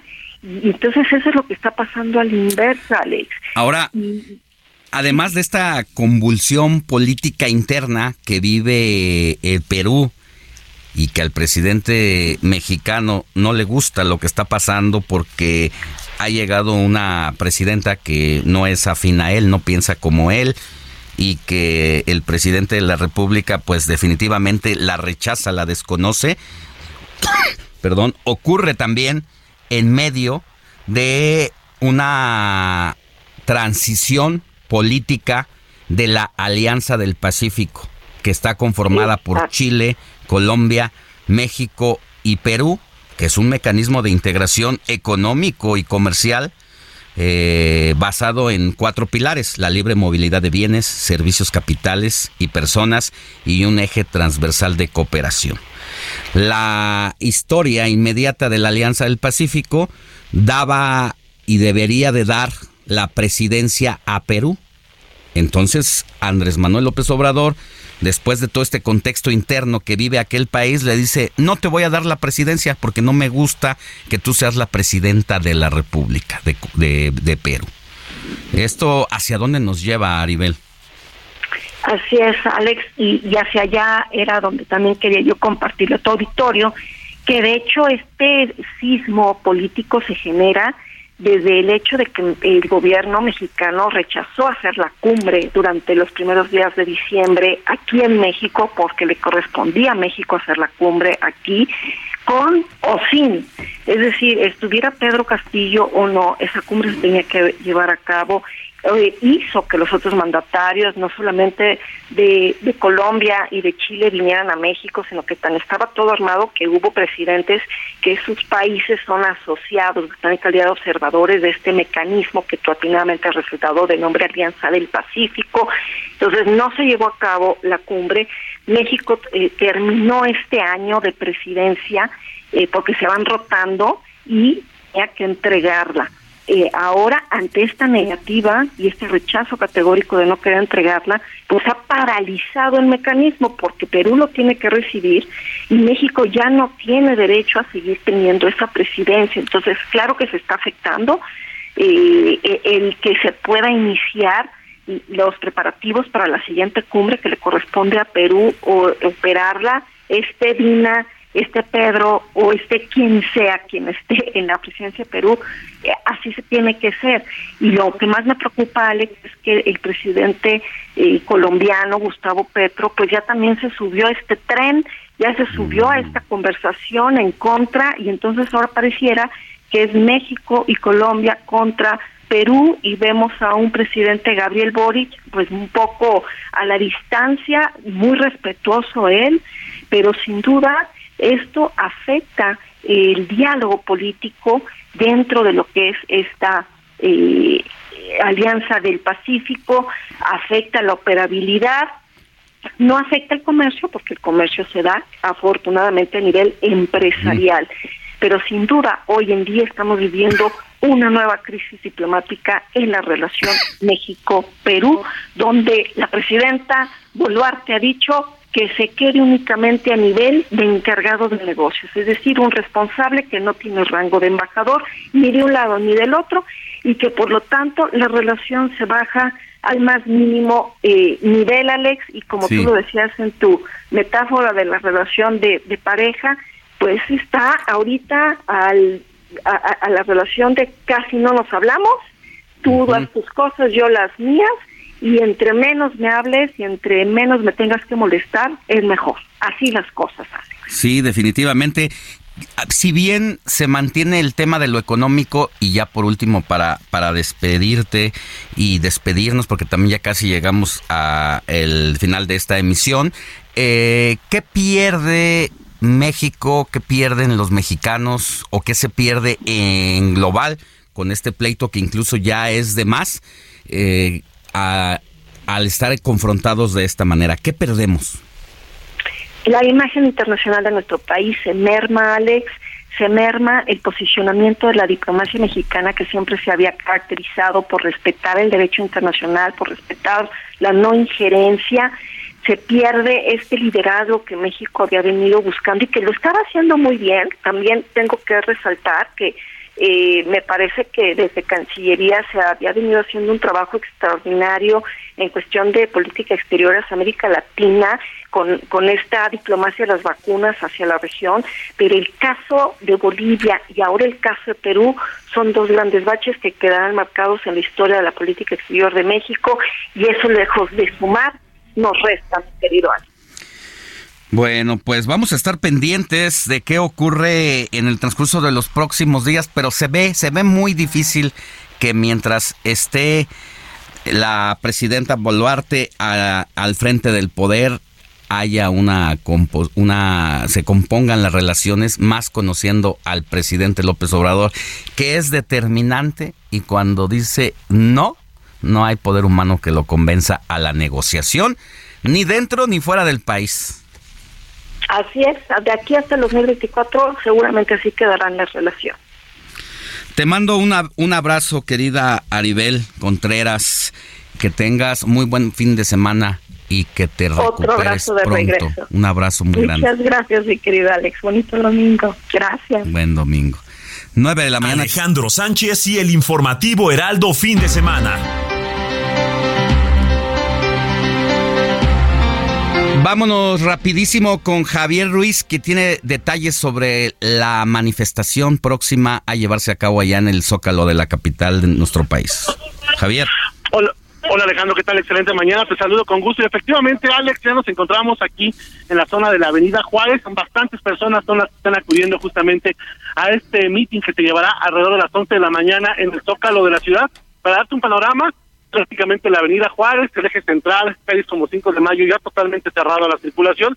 Son miles de personas las que están acudiendo al Zócalo y nos vamos a acercar con una de ellas, primero para que nos platique. Eh, ¿Cuál es tu nombre, amiga? Rosalinda Rosalinda, pues platícanos, eh, ¿están en, contra de este plan B que quiere imponer el gobierno? Sí, sí, sí, vamos a apoyar eh, al INE y nuestro voto no se toca. ¿El INE no se toca, señor? Pues yo creo que cuando las cosas funcionan no tienen por qué cambiarse eh, no veo por qué tengan que restringirle ahora los, los poder que pueda tener para que todos los ciudadanos podamos votar por quien queramos. El gobierno puede hacer su trabajo, si lo hiciera bien no tendría por qué tener miedo de, de que exista un organismo como este que tantos años nos ha costado de trabajo y de esfuerzo lograrlo. ¿Cuál es su nombre? Luis Felipe Cermeño. ¿Tiene de la Ciudad de México algún? De aquí mismo. Perfecto, muchas gracias, les agradezco. Muchas gracias. Gracias. Bueno, Alex, como podemos escuchar, pues son cientos de personas que están acudiendo aquí a esta zona del Zócalo Capitalino. Unos vienen en otros estados, vienen en autos, vienen en camiones. Bien. Se han organizado y bastantes familias son las que han acudido, Alex. Muchas gracias. Vamos a estar pendientes, Javier Ruiz. Que tengas buen día. Estamos atentos. Hasta luego. Buenos días. Oiga, quiero agradecer a Héctor Alejandro Vieira, productor, Ulises Villalpando en los controles en la Ciudad de México, Roberto Martínez, Moni Reyes y de este lado en la Bella Guadalajara al ingeniero Cristian Rosales, al operador Ismael Sierra, que han hecho posible que el informativo de fin de semana se transmita desde esta, esta bella entidad del mariachi y de el tequila, entre otras cosas. Yo soy Alejandro Sánchez, gracias, hasta la próxima. Heraldo Media Group presentó Alejandro Sánchez y el informativo Heraldo fin de semana. La información y el entretenimiento que usted necesita para estar enterado también en su descanso. Por el Heraldo Radio, con la H que sí suena y ahora también se escucha.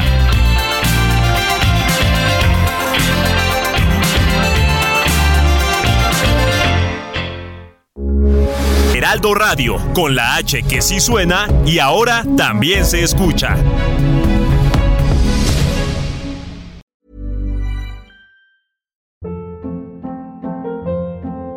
Hold up, what was that? Boring. No flavor. That was as bad as those leftovers you ate all week. Kiki Palmer here, and it's time to say hello to something fresh and guilt-free. Hello Fresh. Jazz up dinner with pecan-crusted chicken or garlic butter shrimp scampi. Now that's music to my mouth. Hello Fresh. Let's get this dinner party started. Discover all the delicious possibilities at hellofresh.com.